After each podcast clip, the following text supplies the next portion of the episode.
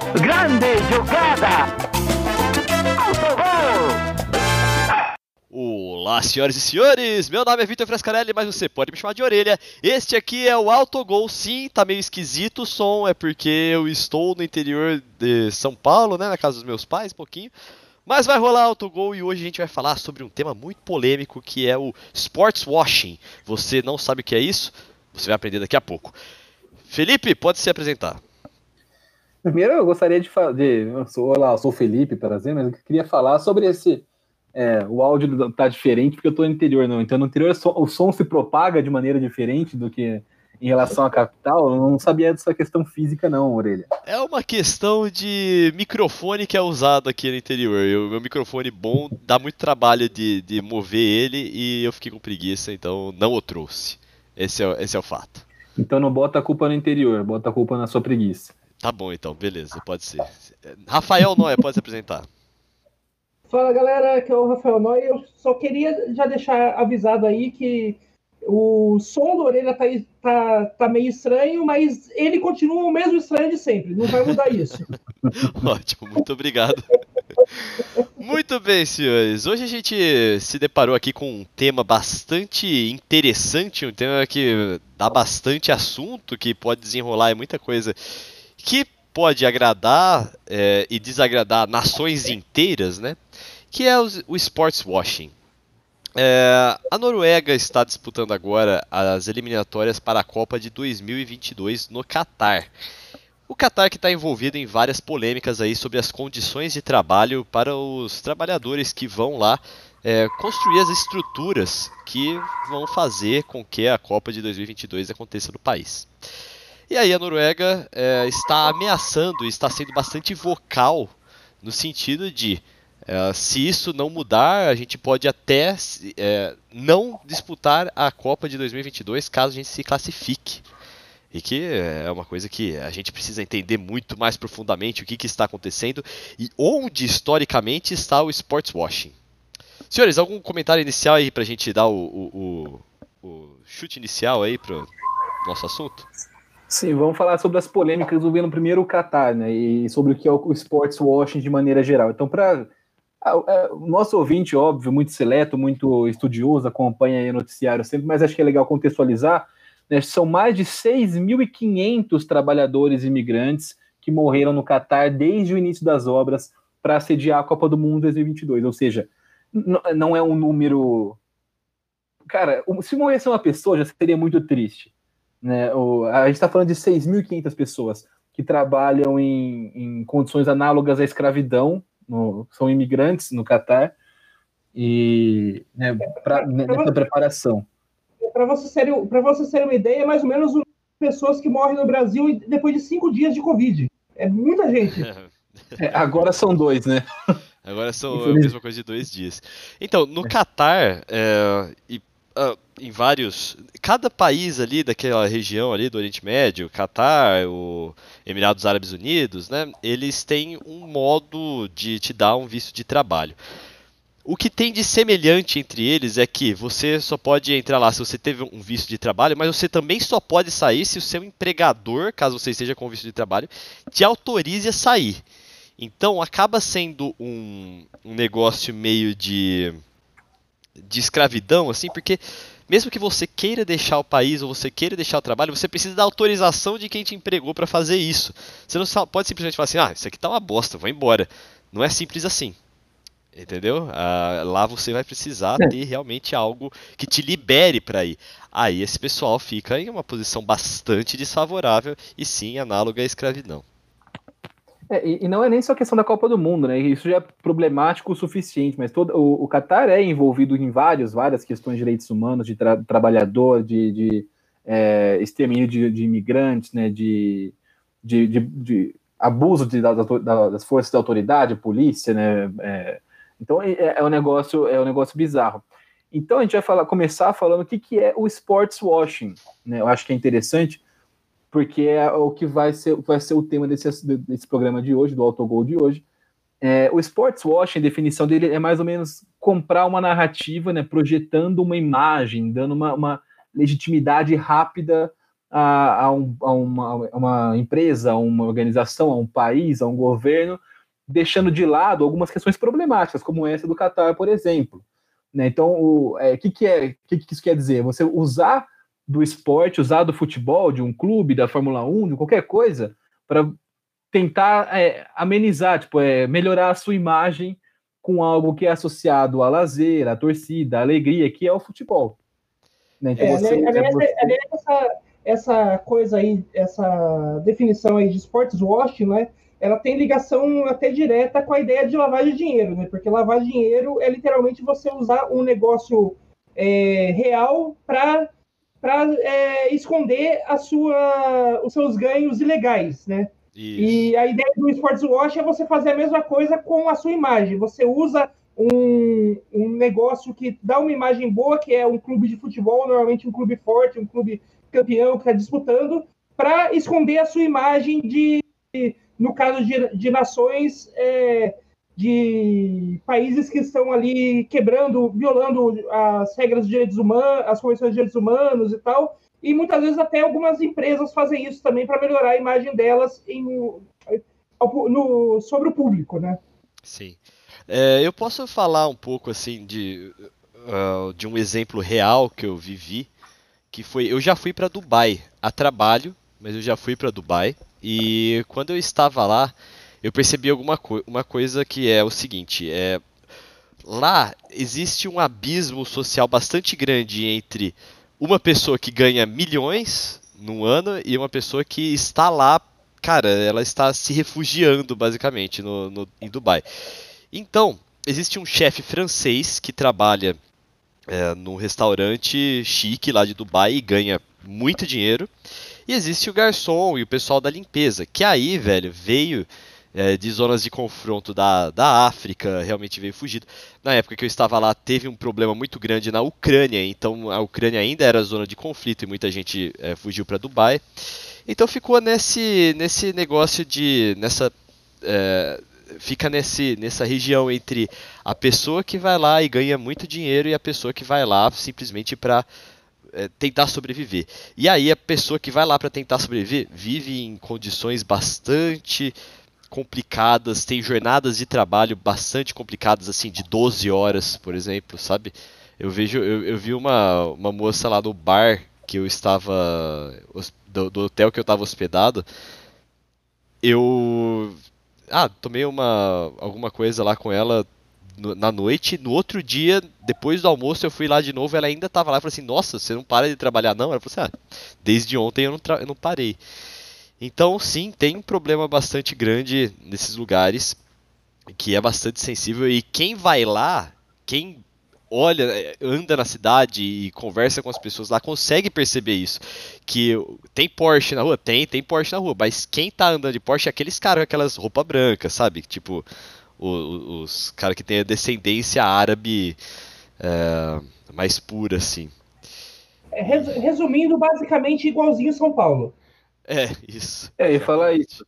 Para quem é de São Paulo, é uma Faria Lima intensificada, basicamente. Exatamente, o, exatamente. O... É, é, acho que é legal falar nesse começo do programa também que a gente vai falar muito sobre o Golfo Pérsico, né, o Oriente Médio hoje, com, com Emirados Árabes, com Catar, com a Arábia Saudita, que são casos emblemáticos de sport washing hoje, né, e até usando o gancho da Noruega protestando em relação à Copa do Mundo. Mas é bom deixar bem claro desde já, e a gente vai falar disso também, que embora o conceito de sports washing seja algo um pouco mais moderno, algo um pouco mais novo, a prática é muito antiga. A gente viu isso muito na América Latina, inclusive com ditaduras, né, é, usando o futebol para melhorar a imagem. Inclusive, olha aí, o Brasil participando desse sports washing before it was cool. Então, o Brasil é. hipster no sports é, washing aí. É, Brasil foi assim um dos pioneiros do sports washing, né? Quando a gente nem tinha nome para isso. É, a gente inclusive vai falar aqui num dos episódios uh, seguintes do documentário do Pelé que saiu agora na Netflix, né? Que é muito massa. E tem um exemplo muito grande de sports washing aí da, da, da, da cultura brasileira. Mas vamos pegar leve, gente. Não vamos entrar muito no negócio do Pelé, por favor, que a gente tem um episódio todo para falar sobre isso ainda no futuro. Sim, inclusive, pessoal que quiser ou, acompanhar com o próximo episódio, já não, ainda não viu o documentário do Pelé, Isso. assista o documentário do Pelé na Netflix, você já fica por dentro e pode participar, né? Ouvir o próximo podcast já muito mais por dentro do que a gente vai falar, que a gente vai falar só desse documentário. Mas enfim, é, então começando a falar espe especificamente sobre a Copa do Mundo 2022, esses protestos e também a, sobre a, real eficácia e real intenção por trás desses protestos. Né? Então, por, começou quando? Na, na quarta-feira, dia 24, né, a Noruega, que começou a disputar as eliminatórias para a Copa do Mundo, a Noruega aqui fala assim, ah, quem que é a Noruega? Né? A Noruega é só a seleção hoje que tem o, o Haaland, né? tem uma geração... É, o Haaland é o, é o grande emblema da, da, da seleção norueguesa, mas eles têm uma... É, é o, eles têm toda uma o Haaland e o Odegaard, que, que também está batendo bolão no Arsenal, acho que são os dois grandes nomes né, dessa, dessa geração norueguesa atual. Sim, e, e, é, um, é uma seleção que a gente vai ver ainda é, aparecer com um pouco mais de, de, de ênfase daqui para frente, porque tem uma, uma, tem jovens jogadores aparecendo muito bem né, na, na, na Noruega. É, e, então, talvez seja talvez seja a melhor, a melhor seleção norueguesa desde aquela Noruega que, da década de 90 que, que fez que fez um certo estrago né, na Copa de 94 98, né? Que era do Solskjaer, inclusive, né? Ah, a Noruega aquela ganhou do Brasil em 98. Sim. Ganhou na, na, fase de grupos. É, enfim. Né, então a Noruega entrou em campo na quarta-feira e entrou com uma camiseta é, pedindo, né, o, o escrito é, Human Rights, direitos humanos, né, em relação a, a se posicionando contra o que está acontecendo no Catar. E há um papo na Noruega até de boicote né, da seleção, se caso consiga classificação, não jogar.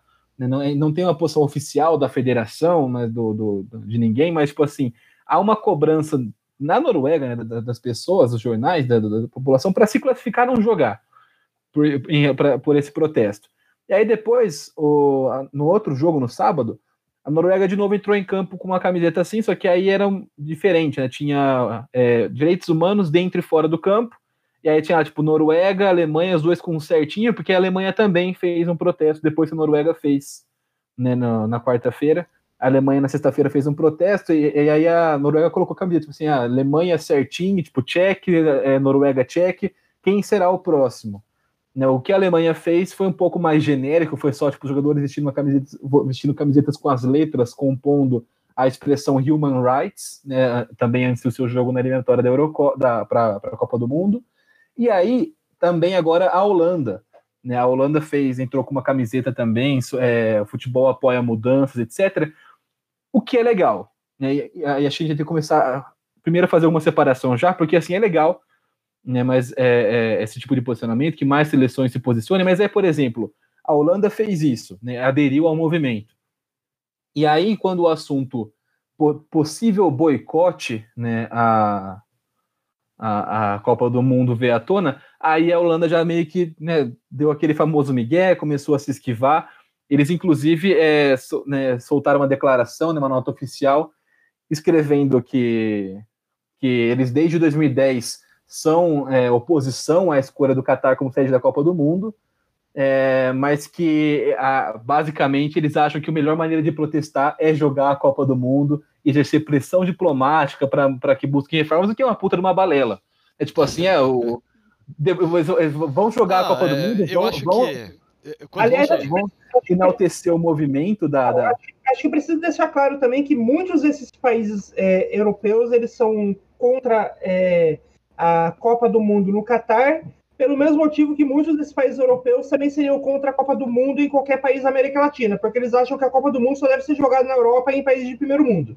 Sim. Acho que é bom deixar claro isso também, porque isso também faz parte, é, é um pano de fundo das críticas, né? É, eu queria chegar fala... no final nesse assunto para que é óbvio que tem muitos problemas, que a gente, a gente vai falar sobre todos esses problemas hoje no, no episódio, mas acho que no final a gente também quer levar para uma conclusão de que assim, porque, é, há um incômodo global quando isso acontece em um país do Oriente Médio, né? Mas é, não é um negócio, de é, é, é, sei lá, violação de direitos humanos não é um negócio exclusivo do Oriente Médio hoje. Ah, mas lá é pior, não é? Não sei, mas não é exclusivo, né? E, e, então, não, em alguns lugares a gente faz vista grossa e, e com o Oriente Médio esse olhar é um pouco mais crítico. Não que não deveria ser crítico, mas que esse olhar crítico deveria funcionar para todos os centros em que há problemas. A gente teve uma Copa do Mundo na Rússia em 2018. A Rússia tem vários problemas geopolíticos em andamento ainda no, no, no, no mundo, e a gente não ouviu é, realmente nada né, tão profundo É, quanto está sendo feito em relação ao Qatar. O problema com o Qatar começou quando o Qatar foi eleito como uma sede e os Estados Unidos resolveram investigar por que não ganharam, né? Porque não foi, foi os Estados Unidos que ganharam a, a eleição. Aí aí começaram a descobrir que realmente teve um esquema de compra de votos lá dentro da FIFA e tudo mais. Né? Ali já começou uma polêmica grande, né? Sim, mas é de novo a ótica do colonizador, né? Porque o. Então, a- até então, quando não tinha machucado o ego dos Estados Unidos, É todas as outras escolhas tiveram compra de votos, isso historicamente comprovado na FIFA. Nunca houve esse olhar tão crítico, né? Inclusive em 2018 já se sabia sobre esse tipo de coisa, já se sabia sobre esse procedimento, e a Rússia também estava envolvida no esquema.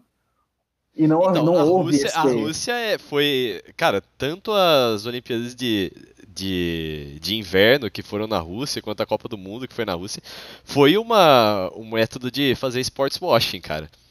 Porque a Rússia, ela tava bastante afundada na, nos... nos é, Ah, teve o, o escândalo dos 140% lá da eleição do Putin, e depois várias coisas mostrando que a Rússia estava indo para um lado ditatorial e estava sendo um problema do mundo. Ah, os Estados Unidos começaram a colocar russos como inimigos em vários filmes, né, produzidos em Hollywood. E aí a Rússia também fez esse negócio de, pô, vamos tentar lavar a nossa imagem através dos esportes, né? E aí levaram lá as Olimpíadas de Inverno, levaram lá o, a Copa do Mundo. Foi, é um grande exemplo de sports washing também. É, aliás, a, a vida tem que avisar para a Rússia que não, não adianta você tentar usar o, o esporte para lavar sua imagem ao mesmo tempo que o seu, o seu presidente tem orgulho de falar que está envenenando adversários políticos. Cara, é, é bizarro, né? O Putin é realmente uma coisa bizarra, assim, cara. Eu não sei nem como comentar isso. o- Inclusive tenho medo É, de comentar enfim, e, tu- e- e desaparecer. Tudo isso só para dizer é, né, essa volta, porque eu queria realmente ressaltar para mim a, o migué da seleção holandesa, né? tipo, ah, então é, é aquele negócio, é, tipo, assim, é, que a gente vê muito também aqui no futebol brasileiro, vem em todos os lugares, não, não, a, gente, a gente fala do futebol brasileiro que está mais próximo da gente, mas é o time que faz campanha é, de, sobre o Dia da Mulher e aí contrata o jogador acusado por estupro, é, condenado por estupro em outro país, ou, ou né, mantém contrato com o jogador sabidamente agressor de mulheres. Né? E, e aí, a- então, na hora de, de fazer o post na rede social, de tirar a foto com a camiseta Human Rights, aí é- todo mundo é, é, é legal, é uma causa, todo mundo vai abraçar, né? É um sports washing em menor instância também dessas instituições. Sim. Tipo assim, porque aí eu vou falar assim, não, mas olha só, a Holanda se posicionou, ela falou que não queria, que, que era a favor de- dos direitos humanos. Mas, pô, então, você, nem, você não cogitar o, o, né, o boicote, é, tudo bem, a gente entende que são negócios, tem, tem, tem muita coisa financeira envolvida, mas assim, seja honesto. Né? Se, se, se é sobre, se esse é o assunto, seja honesto no assunto. Não vem falar, não, que nós vamos jogar a Copa para usar a Copa como plataforma. Não, não vai, cara. Não, não vem com, com Miguel.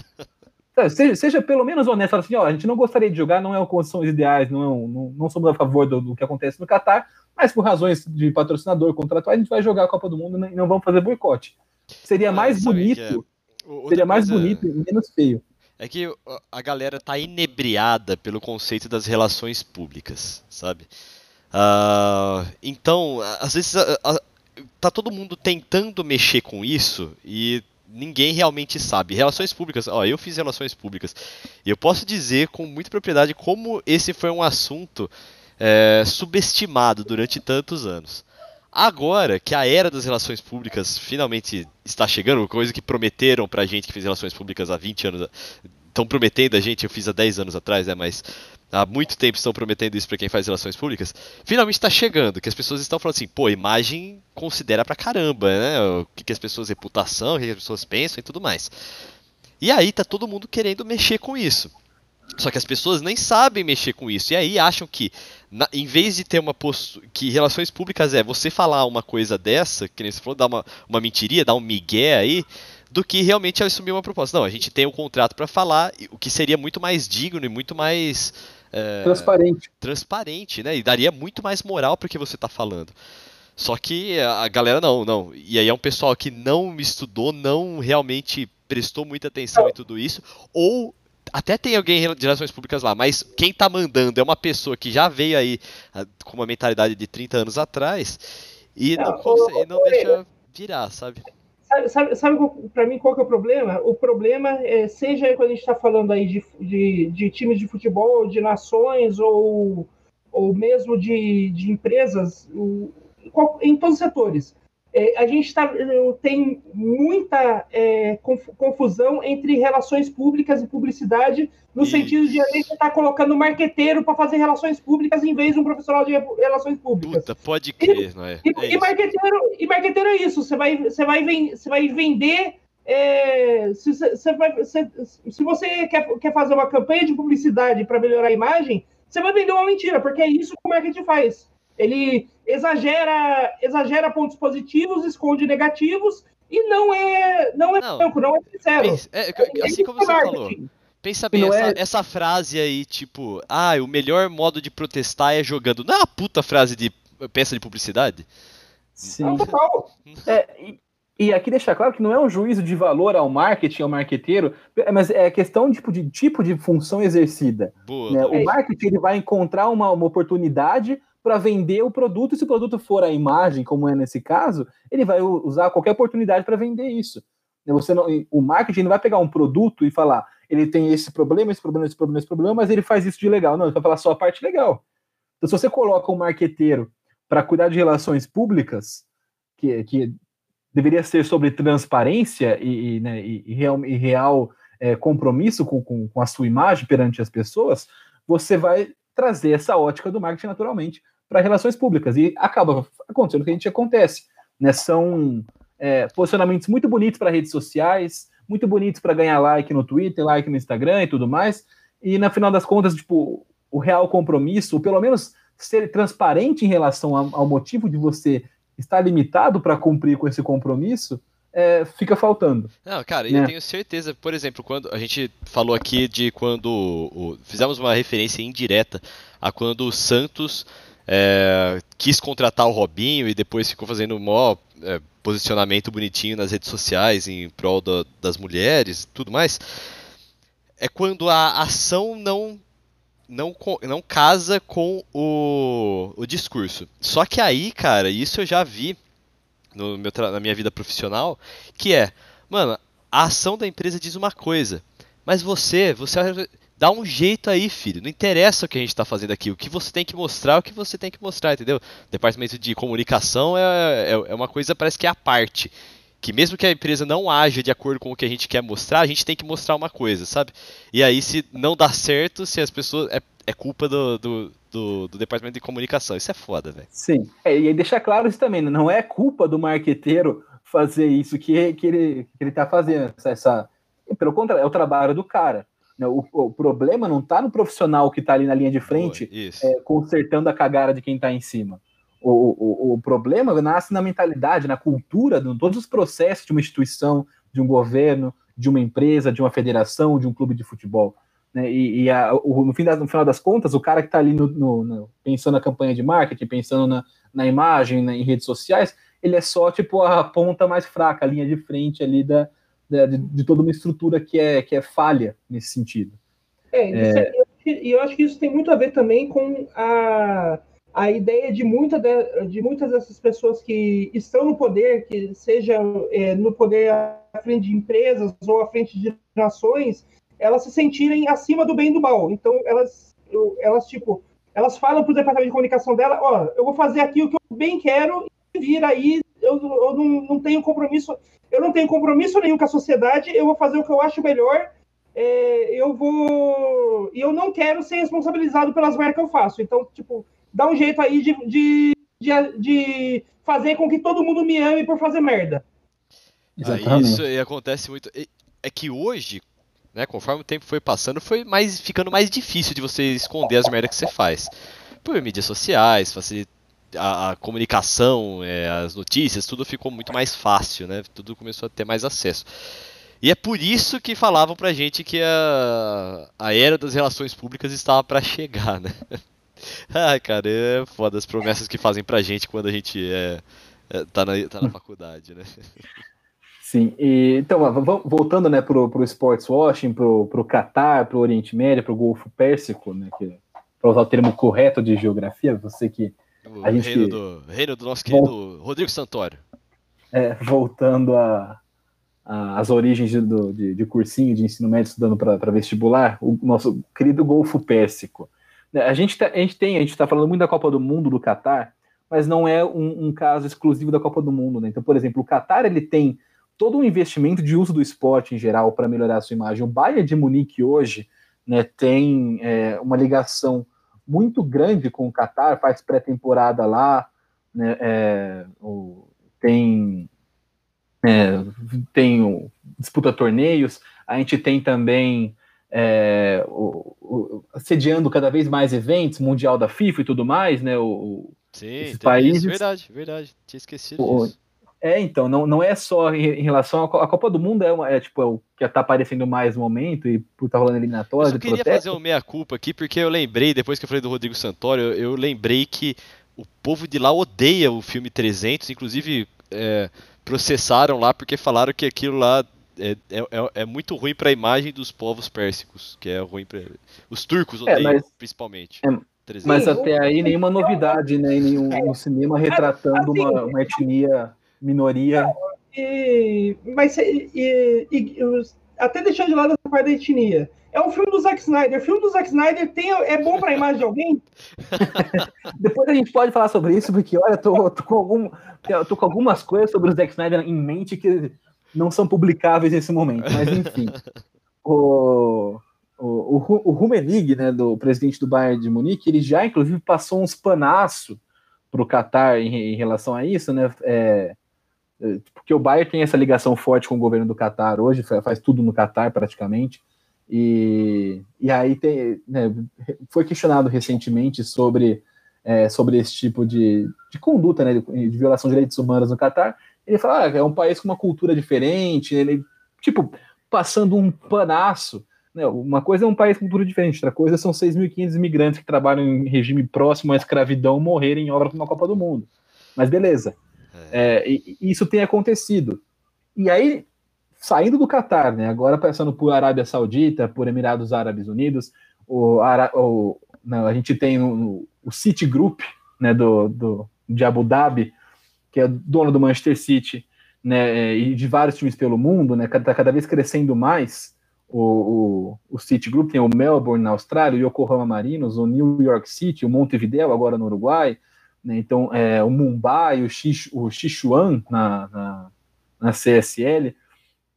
Então, o, o, todo um conglomerado de, de, equipes pelo mundo, né, e, co coordenadas pelo Abu Dhabi United Group. E quando a gente fala que a gente está falando sobre o Qatar, sobre os Emirados Árabes Unidos, sobre a Arábia Saudita, não, é, não são empresas da Arábia Saudita, empresa, é realmente o governo do país, tipo, por meio de empresas que são estatais, né, mas é, é o governo do país controlando instituições é, e, e tendo times né, né, entre suas propriedades. E aí eu gostaria de falar sobre o caso do Newcastle, que foi um, um, um, um, caso recente que aconteceu, e foi quando começou a se difundir um pouco mais esse conceito de sports washing. Né? O Newcastle estava para ser comprado pela Arábia Saudita. Né? No, no, no tava é, pelo, pelo, pelo, país mesmo, né? Assim como o, o, o, o Paris Saint-Germain é propriedade de Abu Dhabi, não é?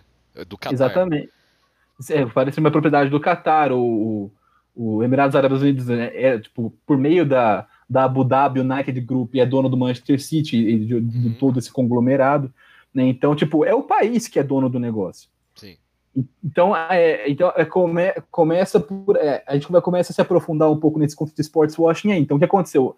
Houve uma proposta para a compra do Newcastle. O Newcastle, a gente, né, vale o contexto né, para o nosso ouvinte, mas é, é um time hoje médio da Inglaterra, recentemente chegou a jogar a segunda divisão.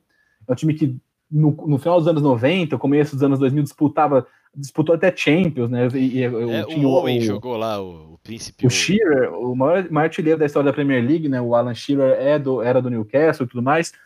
Então você é, era um time que tinha uma importância e hoje ele perdeu espaço no campeonato com a ascensão de outras equipes. A gente tem lá o Big Six na Inglaterra hoje, que é o Arsenal, o Tottenham, o Chelsea, os dois de Manchester e o Liverpool, É, e o times também tradicionais ingleses é, foram perdendo espaço, né? O, o, Leeds, que é muito tradicional, voltou só agora, depois de 12 anos longe da primeira divisão.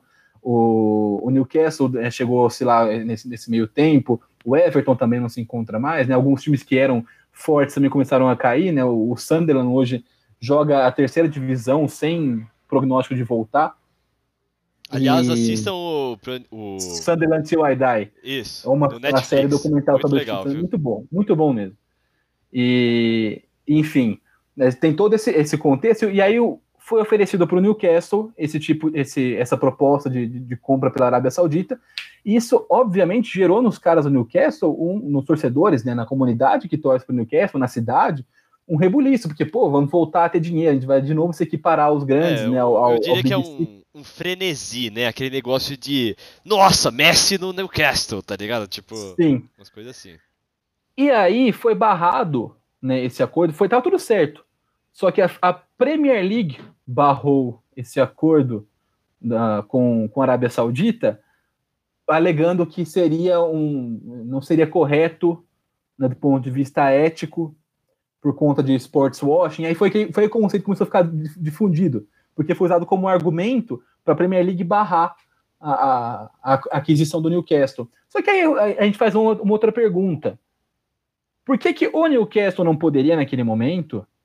Mas você, é, você tem o, o City, que a gente já falou. É, então. O, o Leicester. foi uma... Aliás, do, do, da, daquele do Big, do Big Six que você falou lá da, da, da Inglaterra lá, a gente tem, acho que são três que têm ligação direta com o Sports Watch, né? O City, o Chelsea e não, o Liverpool não tem, é, é, são dois que têm ligação direta bem, bem clara, né? Que é o City e o Chelsea e o Arsenal que já, que já foi usado no, na, é, o na, Arsenal tem o Emirates, né?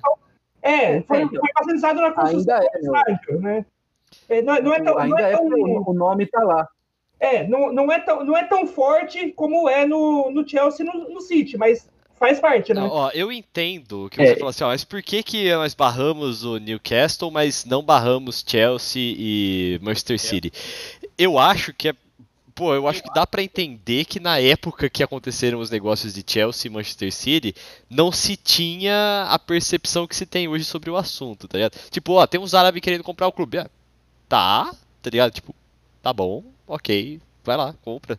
Hoje já tem uma noção maior. Agora, o que, que vai fazer? Vai começar a, a, dar sanções ou obrigar que esses times parem? Não, agora já foi, né? Mas eu acho que se pode, se pode se começar a corrigir por fazer com que não aconteça mais, acho válido. Mas é aí que tá, Aurelia, é aí que eu venho com uma informação chocante para movimentar o podcast de hoje. Aqui tem informação. Exatamente, porque o que acontece é, é pensar num cenário também político interno da Premier League. O, a gente já tem alguns, alguns clubes importantes da Premier League controlados por esse tipo de investidor. E, e são, é, são estados, são, são governos com interesses e com influência, né? Basicamente, além, de, além da legitimidade que dá, né? Tipo, a gente falou de sports washing como algo que ah, quer melhorar a sua imagem, mas não é só isso. Né? Querendo ou não, você tem ali é, entidades de, de governo desses países com muita influência em países como a Inglaterra, como a França, que é algo que então eles também usam não só para melhorar a imagem, mas como um, um, né, um crescimento de, de, de, uma expansão de mercado, uma, uma expansão de, de, né, de influência, de, de, poder. E, né, e, e todo essa, essa, esse processo de não compra do Newcastle foi muito, muito mal explicado pela Premier League. Então, isso inclusive gerou uma, uma polêmica muito grande, né? O, o, o, Jeremy Corbyn até se envolveu, porque ele é torcedor do Newcastle. No, no, Quem é esse? É, no, o, ah, é um dos, dos grandes líderes da, da, da esquerda no, na Inglaterra, no, no, ah. no, Workers' Party, tipo, ele é, é, é, ele, ele torcedor do Newcastle, ele se envolveu, né? Ele é como se fosse o é difícil fazer. É, política é sempre muito arriscado a gente fazer comparação, né? Como se fosse o Bernie Sanders do, do, do parlamento, boa, só que ele boa. ocupa o parlamento na Inglaterra. Mas enfim. É, e ele também se envolveu né, nessa questão, porque é, houve uma, uma falta de transparência. Né? E a, a, impressão que ficou embora tipo realmente seja problemática a questão do sports washing e problemático a Arábia Saudita também é acusada é, muito forte. A gente vai vou falar daqui a pouquinho os problemas envolvendo especificamente a Arábia Saudita, né? No, no... mas é embora seja importante esse tipo de veto, esse tipo de discussão, o que, o que ficou, o que passou a impressão para algumas pessoas né, envolvidas na, na, nesse processo, na política da Premier League, que a Premier League nunca justificou, porque só falou não e acabou. Né? E é que houve uma pressão dos outros estados que já têm equipes da Premier League, especialmente na figura do Big Six, Aí já, já é controla, é para vetar. Então, tipo, então, então, embora eles tenham usado né, essa, essa justificativa que é correta né, Sports Watch, tomar cuidado com a, com a, com a questão da Arábia Saudita se envolver, tem, tem todo. Eles já têm conexões que... lá dentro. Exatamente, é o que a gente está falando, eles têm influência nesse. Não, são, não, é só uma, não é só um caso de ah, meu país mata pessoas, eu quero melhorar a minha imagem. Não, é, meu país quer, mata pessoas, eu quero melhorar a minha, a minha imagem e também quero ter influência em decisões. E, é, e esse é um caso disso. Assim, eles usam né, a, essa, a ideia do esporte. Olha que, que irônico né, a, a liga que foi construída recentemente, né, com, com foi a, a, dinâmica da Premier League, né, a formação de Big Six, esse Big Six nunca existiu antes. Esses Big Six, né, esses times sendo Big Six, é, isso é coisa nova. É uma configuração que existe por causa do sports washing. E aí eles alegando o sports washing como motivo para não deixar o Newcastle também Sim. entrar no, nesse grupo de competitividade. Então, para mim, embora a discussão seja muito válida, o posicionamento seja correto, o posicionamento oficial seja correto, eu questiono se, é, se essa é realmente a intenção por trás da, do veto. Se não é uma, um medo de perder uma fatia e, e competitividade ali da, dentro desse mercado que eles já têm influência. É que, né? e, e gente... será que é, tipo uma eu acho que é até fora do âmbito esportivo, não é que ah, agora vai ficar mais difícil para o City ganhar título. Não, é, é uma coisa de tipo, vai ter mais gente aqui no meu meio de influência política tentando influenciar os políticos. É, entra nisso também, né? Sim. Não é só esportivo é, o medo dos caras. exatamente, exatamente. Tipo, você tem é, esses braços fazem parte da sociedade. Não só. A gente fala do futebol, né, dos clubes, porque é o assunto principal do podcast, mas tem toda uma influência na, na, decisão de política. A gente vê, por, a gente, ao ponto a gente vê, por exemplo, né, instituições europeias e federações de país e tudo mais, passando pano para algumas coisas que acontecem nesses lugares. É que também eles são meio pistola, eles, tipo, a Arábia Saudita é pistolada com o Emirados Árabes e vice-versa também. Eu tô falando de, de, governos mesmo, né? E aí você Sim. ter um time lá que é, por exemplo, a Dubai e Qatar já são, são meio pistola um com o outro, mas eles já se dão melhor. Mas a, com a Arábia Saudita não, eles são meio tretados mesmo. Aí eu acho que pra entrar a Arábia Saudita, aí cara, os caras usaram toda a influência deles, tá ligado? Sim. Pra aquela barrada. É, eu acho, é, e aí, eu... acho que, que nem você falou, eu, eu acho que o. Eu, eu, eu, imagino que a preocupação esportiva aí no caso foi a menor, a menor delas. Sim, porque, sim. Porque, tipo, por mais que o, que o, o, um novo príncipe fosse lá e, e inundasse o Newcastle de dinheiro, é, o Newcastle não ia conseguir, assim, do, da noite pro dia, é, bater, é, ser, ser o, o, ficar ali batendo frente a frente com um City que já tem um trabalho longo de anos, uma ah, infraestrutura feita. Vídeo então, tipo, não ia acontecer. Vídeo mas, PSG, não é? é mas o, a, a disputa de lobby no, ali no parlamento britânico é algo que, podia, que, que já podia afetar logo de cara. E isso podia dar problema, né? Sim, e, e também vale, vale, não é questão esportiva só de competitividade em campo, porque a competitividade em campo resulta no aumento do seu poder de influência. Então, se eventualmente o Newcastle ao longo dos anos volta a crescer e se inserir nesse grupo de times competitivos, co é, consequentemente aumenta o poder de influência do grupo que controla o Newcastle em decisões de lobby político e tudo mais. Tipo assim, é, existe, uma, existe um interesse, sim, na, na, na, competitividade esportiva, mas porque também a competitividade esportiva gera influência para e fortalece esse movimento do sports watch. Tipo, é um ciclo, né? É, é a máquina de, de que, que, a gente sempre fala, né? Do, de, a máquina de, de, corrupção, a máquina de sports watching é essa. Tipo assim, você tá é, além da, de você estar tá já nos bastidores interferindo em decisões, o resultado dentro de campo também aumenta esse seu espaço nos bastidores. Então, se, então para mim, eu vejo isso como uma espécie de, como, como a gente diz aqui no, no, Brasil, matar a cobra no ninho, tá ligado? É, pelo que se diz, antes do Newcastle sequer ameaçar né, a Arábia Saudita por meio do Newcastle ameaçar criar algum né, alguma espécie de moral, alguma espécie de força, eles já foram lá e podaram isso rápido. É, e só para né, deixar bem claro, por que que, por que que tem essa relação de causa e consequência tão forte? É, é simples, né? É bem intuitivo.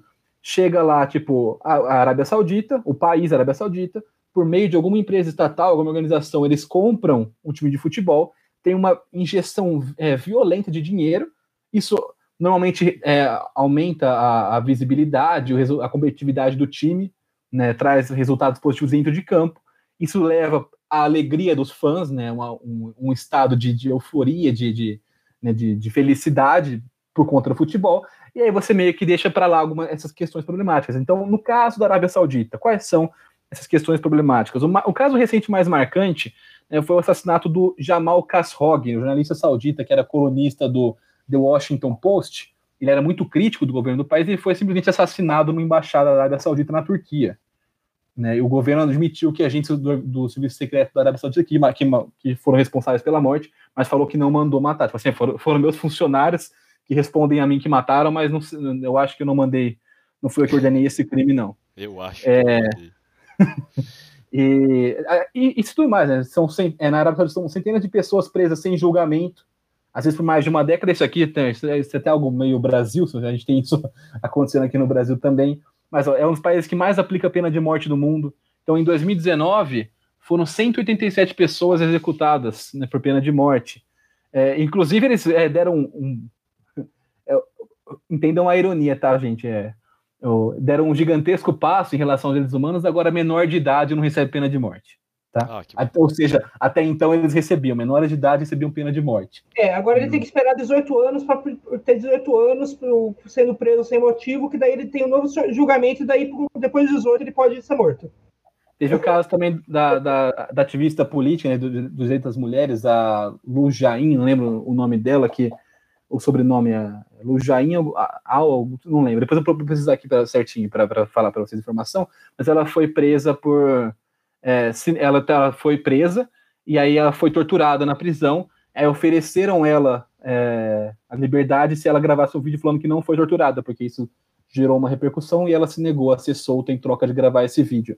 Aqui, ó, peguei o nome, é Lujain Al-Hatlow, né, ela foi presa na, na Arábia Saudita, então, é, ativista dos, dos, direitos das mulheres. Ou seja, é, são uma série de polêmicas, e assim, é, no, não é só futebol, a gente fala né, do, da compra do Newcastle, que acabou não dando certo, mas vale lembrar, em 2020, a Supercopa da Espanha, que é o torneio que, né, do, entre o campeão do Campeonato Espanhol e o campeão da, da Copa do Rei, foi disputada lá. Então foram quatro times, o, o Barcelona, o Valência, o Atlético de Madrid e o Real Madrid, foram jogar a Supercopa da Espanha lá na Arábia Saudita.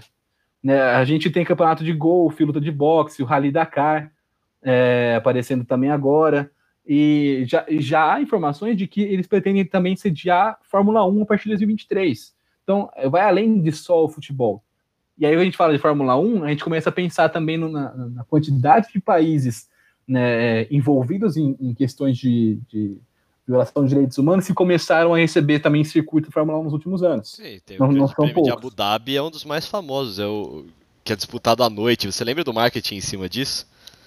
É o de Singapura, né? Que é de noite? Ah, desculpa, errei, então. Foi mal. É, mas é, tá, tá dentro desse pacote, né? De, tá de, pacote, sim. de novos, de novos circuitos, circuitos. também em países, digamos, controversos. Né? É, então, acho que esse caso do Newcastle deixa muito claro quão problemático é o, o, essa questão, porque, tipo, beleza, não, não, não foi aprovada a compra do Newcastle pela Arábia Saudita mas quais os reais interesses por trás dessa, dessa não aprovação? E aí, tipo, é, quem acompanha sabe que eu sou muito fã do trabalho do Guardiola como treinador, mas, por exemplo, no caso do City, ele várias vezes se manifestou é, passando um panaço para pro, os Emirados Árabes. Basicamente é o mesmo discurso que todos eles usam. Né? Tipo, ah, é um país livre, pode fazer o que eles quiserem, tem uma cultura diferente. E, tipo, o cara que é reconhecidamente um dos ativistas pelos direitos da Catalunha, né, pela, pela independência da Catalunha, né, mas quando é o país do um país asiático, né, não, não quando é o país do patrão médio, dele, porque o dinheiro dele vem de lá. É, bem... é, mas, é, mas não só isso, né, cara? Pô, o, assim, o, né, talvez se fosse um. Se, se, em vez de Arábia Saudita estivesse falando de um. De, aliás, de Emirados Árabes, a gente estivesse falando, por exemplo, de uma Rússia, é, o grau de crítica seria seria menor, né? é mais fácil fazer vista grossa, porque não porque a Rússia seja muito querida pela, pela opinião pública, mas por estar no, no, no continente europeu. E, quando, e, e acho que acho que esse é um ponto legal também para deixar bem claro que a gente está falando não das pessoas, né, da, da, população do Catar, da população boa, da Arábia boa, Saudita, boa. da Emirados, a gente está falando dos, especificamente dos governos autoritários, né, ditatoriais, dos regimes é, quase que escravocratas desses países, né? Não é, não tô, não tô, não tô falando que assim, que, ah, que o, esse, o, o povo de lá não. Pelo contrário, é um povo que é vítima desse tipo de estrutura. Né? Então não, não, ah, não é que ah, então, se boicotar os árabes. Uma, não, tem pelo, uma pelo amor de Deus. lá que se alimenta muito bem disso aí, viu? Dos sheiks e tudo mais. É, essa, essa Sim, é. casta é. gosta dessa estrutura, sabe? E é exatamente Sim. a galera que é influente e tem poder lá. É, tipo, não é assim, ah, não, né? Vamos odiar os árabes. Pelo contrário, a gente está fazendo isso pelos árabes. É, a gente está fazendo isso é, é, para que essas pessoas tenham direitos civis. Né? E, e, pelos imigrantes, de, de, pelas diferentes etnias que, que tem na, na região. Ah, e tem muita gente. Existiu. Tem muita matéria, é só procurar na internet, cara, de gente que foi é, enganada, falando: Ó, oh, vamos pro Catar, você vai ter trabalho lá, na, trabalhar nas obras da Copa, não sei o que, vai ter direitos básicos e blá blá blá. E isso tudo em zona de conflito, gente muito fodida mesmo. Leva para lá e continua fodida. A Burj Khalifa é a maior, é, o maior edifício do mundo. Ele fica em Dubai. É aquele que tem um formato de, de agulha, assim. É, que inclusive aparece no Missão Impossível. É... Que, que, aliás é, é, o, que aliás é outro tipo de, de Washington também. É, que é, os países usam o, a Hollywood usam muito Hollywood para melhorar a imagem deles também, né? Boa. Quando a Burj Khalifa foi concluída, cara, teve trabalhador que trabalhou na construção da, da, da, da torre e quando viu que trabalhou tanto e, mano, nada do que foi prometido, trabalhou por nada, sabe? Desperdiçou maior tempo da vida, viveu que nem uma bosta, se jogou de lá de cima, tá ligado? Tem história disso aí lá. O, inclusive, só para aproveitar o gancho falar né, do Missão Impossível, do Sports Washing no cinema, do, do Washing no cinema, Washing cinema. Hollywood, é, do, do movie washing, sei lá, o Hollywood washing. O, é interessante como, né, ao mesmo tempo, é, serve como uma espécie de, de lavagem da imagem desses, desses é, sultões, sheiks, desses governantes que são responsáveis pela maior parte dos problemas da, dessas regiões, mas eles reforçam estereótipos totalmente negativos em relação à população, quando é o contrário. Né? Então, é, você tem, tipo, sempre no, nos filmes, na cultura popular, né, no, é o, o, as, os núcleos, as células terroristas né, e tudo mais, e, tipo, uma, é um lugar lindo, tem cidades lindas, mas tem muita desigualdade por causa dos terroristas e não sei o quê, né, e quando na real a gente sabe que é o contrário, né, então, tipo, é mais interessante para eles jogar é, uma responsabilidade, jogar um estereótipo negativo em cima de toda a etnia, toda a população, e ao mesmo tempo que lavando a imagem desses grandes empresários, porque querendo ou não, tipo assim, eles podem não gostar, os, os estadunidenses podem não gostar do, do né, ter, ter, sua, é, ter alguma, sei lá, intolerância mesmo a, a, aos povos árabes, mas o dinheiro deles é sempre bem-vindo, né, para eles. Então, é, então o, eles meio que relevam e melhoram a imagem do, dos patrões, então dão, com, tem celebridades com as ilhas, jogador de futebol também, né? Voltando para o Sports Watch, tem as ilhas particulares né, em, em, Dubai,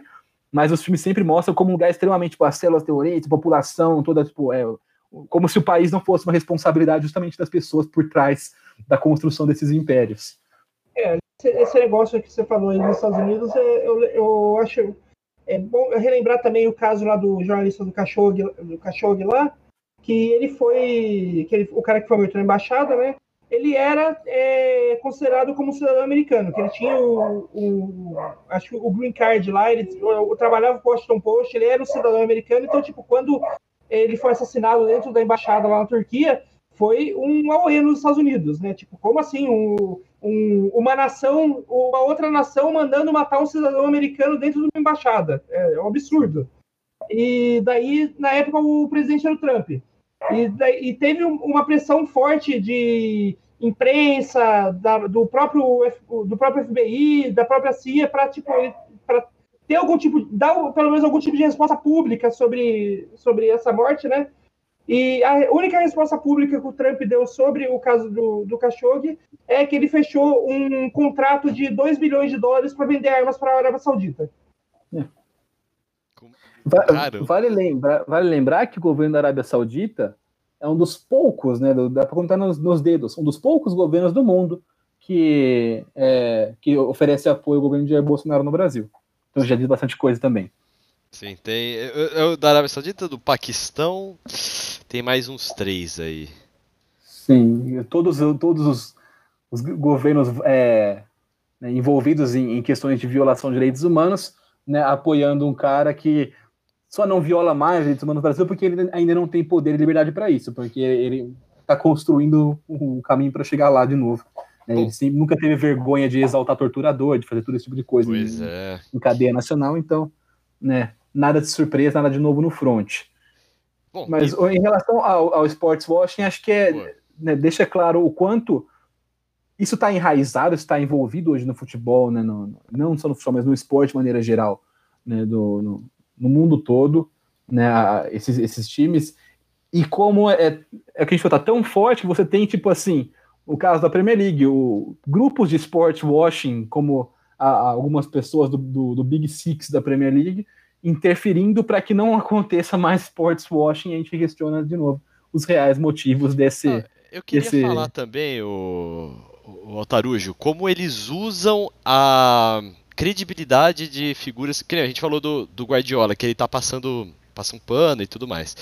Só que a gente, do jeito que a gente falou aqui, parece que ah, ele só tá fazendo vista grossa, mas eu acho que é importante a gente ver como atletas são, e ex-atletas também, e treinadores, são aliciados para serem é, porta-vozes e serem embaixadores de quem está fazendo sports washing. Né? A gente já vai falar logo do Pelé, como Pelé. É, em, em, um, no próximo episódio, né? Que a gente vai falar sobre o documentário do Pelé. A gente vai falar como o Pelé foi isso aí, foi usado como esse bode expiatório. E hoje, cara, eu, eu sigo o Cristiano Ronaldo no, no Instagram.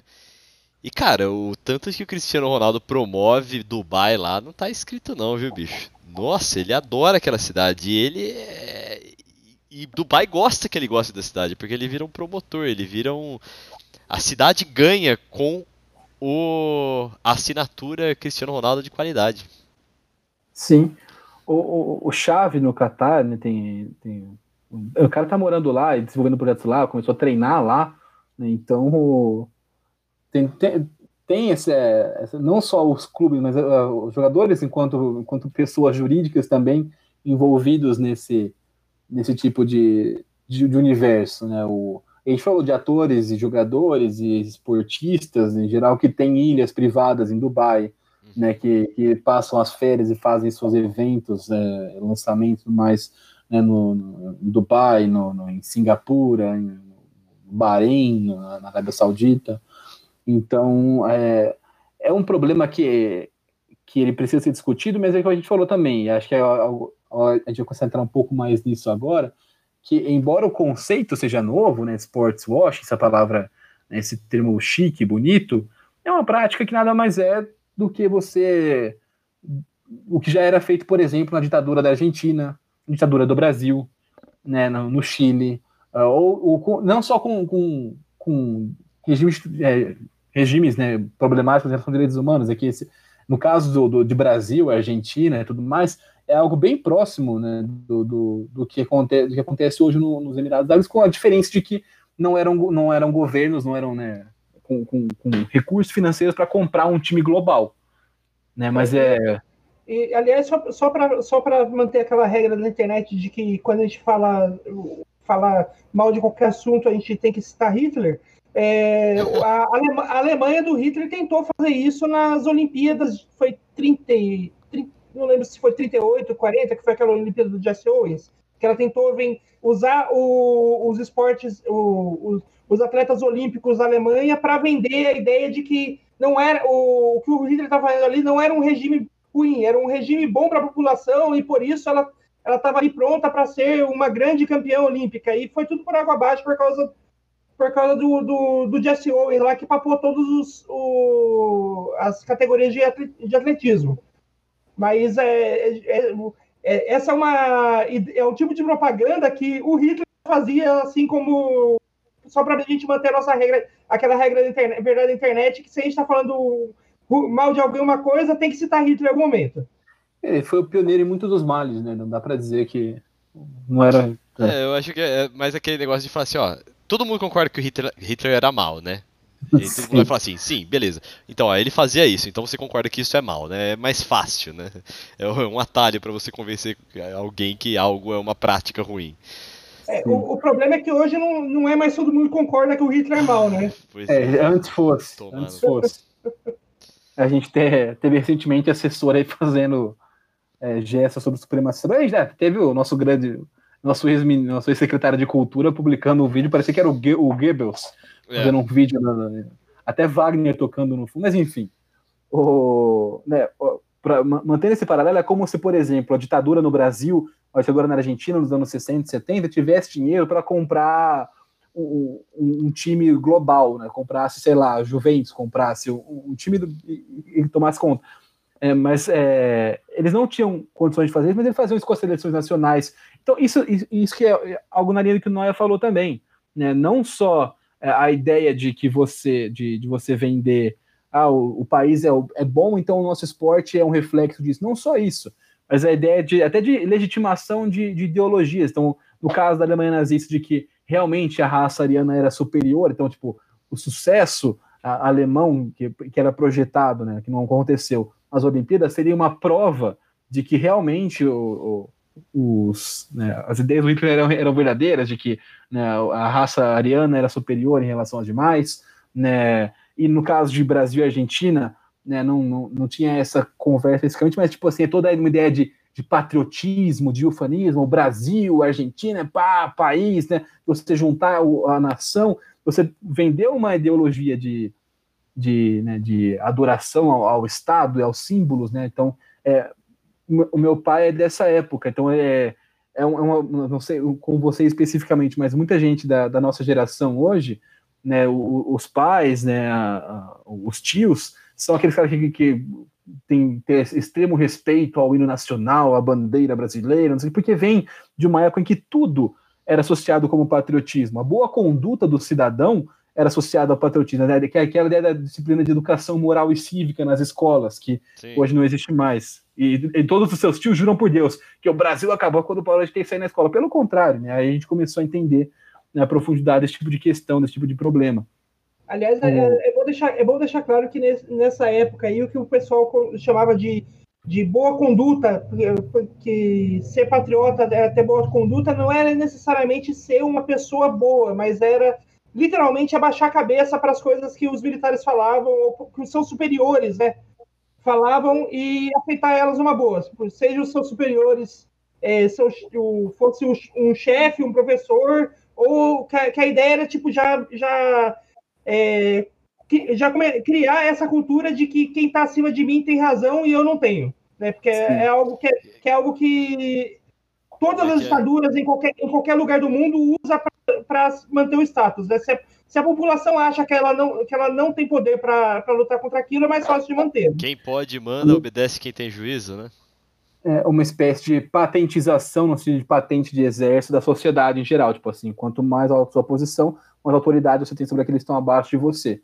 Então toda essa, toda essa ideologia era, era passada é, junto com o esporte, né? E, e aí achei também é um ponto crucial para a gente aqui destacar é, as outras óticas, outras perspectivas disso, porque a gente fala muito de Oriente Médio, Brasil, é, a gente não mencionou, mas tem o caso do, da, do time da Turquia, o Basak Sehir, que, que, que é um time é, do, envolvido com, com, com, Erdogan, com Erdogan, que você tem a, a caso da Rússia, tem caso de um monte de casos, mas assim, é, sempre que há esse olhar para esse problema, né, a gente sempre fala desses exemplos, os exemplos dos países subdesenvolvidos, dos países de, de terceiro mundo, que, que tem esse tipo de problema, mas você não. Né, acho que falta olhar também para os hábitos dos colonizadores, né, entre, entre aspas, nesse sentido. Então, porque, por exemplo, na, na época da Guerra Fria, não era só a União Soviética que investia em esporte para ficar bonito na Olimpíada e parecer que era o melhor país do mundo. Não, não, não, era uma competição solo. A gente esquece que os Estados Unidos usou o sports washing para vender a sua ideologia durante anos, né, Sim, também. Muito recentemente, é, inclusive. Aliás, aliás, toda a ideia do, do, do Dream Team da, da Olimpíada de 92, lá do, do, dos Estados Unidos, que foi o, aquele time de basquete que tinha o Magic Johnson, tinha o Michael Jordan, tinha o Larry Bird, que é considerado até hoje o melhor time de basquete já montado para uma Olimpíada ou já montado no mundo, né? Tal. Ele foi, o Dream Team foi montado com uma ideia de vender o excepcionalismo norte-americano, de vender para o mundo que, olha, é, a gente tem um, a gente tem um basquete bom porque o nosso país é melhor que, que, é melhor é o melhor do mundo. Sim, eu acho também que existe muito é, muita utilização dos esportes para vender para o próprio Estados Unidos, para a própria população lá de dentro, sabe? Que é tipo, Sim. quando você ganha uma NBA, você é World Champion. Você ganha o, uma NFL, né? O Super Bowl, você também é World Champion. Sim. e aí. Basicamente, tipo, é, se você ganhou aqui dentro, você ganhou o mundo, né? Você ganhou, é, que vale o resto do planeta. Né? Eu falo assim, ah, mas é porque o campeonato realmente é o melhor do mundo. É, ninguém da Champions se intitula World Champion, né? Pô, não tem nenhum outro. Não tem nenhum outro. É, campeonato relevante de futebol americano também, né? Sim. Né, o... É, então exatamente isso. Você vai falar assim, ah, é, mas é porque realmente é o melhor campeonato do mundo. Beleza, mas tipo assim, no, no, no, caso da NBA, tipo, tem basquete, mas tipo, ah, mas a NBA realmente é muito superior aos demais. Beleza. Mas no futebol isso não rola. A gente não fala que quem ganhou a Champions é o World Champion. Os caras não chamam de World Champion quando ganham a Champions League. Que são é, tipo, é onde estão os melhores times que praticam futebol no planeta. É, mas, é, mas aí, tipo, eu, eu, tenho, eu tenho certeza que os europeus só não se chamam de, de World Champions é, hoje, tipo, porque ganharam a Champions League, porque há 50 anos atrás o, o Pelé fez eles comerem comerem terra é, na época que ele estava jogando no, na época do Santos do auge o Grêmio fez os europeus comerem terra, o Flamengo fez os europeus comerem terra, o São Paulo fez os europeus comerem terra. Então, tipo, se, se não tivesse esses, se a gente não tivesse esses clubes brasileiros mostrando que a força futebol, a força futebolística fora do, da Europa, eu tenho certeza que hoje o campeão da Champions ia se chamar de campeão mundial. É, é, acredito, acredito muito nisso. Né? Afinal, colonizadores serão sempre colonizadores. Né? Muito bom. É... Vamos falar nossas mídias sociais, galera? Vamos, né? Vamos. É chato falar que não agora. Não, agora, vamos falar, a gente pode voltar, é só porque eu esqueci também de falar pra galera se inscrever no canal e assinar e etc. Aí eu aproveito e faço agora. Tá, então vamos Fala lá. Aí, Vocês podem me, você pode me encontrar no Twitter com arroba Felipe Otarujo. O Orelha vai escrever quando ele subir no seu publicador favorito de podcasts. Vai estar na descrição ali o meu arroba, como se escreve meu sobrenome. Que tem, ah. inclusive, uma cachaça que chama Altarujo né, lá em Rio Claro também. Tem mesmo? Caramba. É parente seu?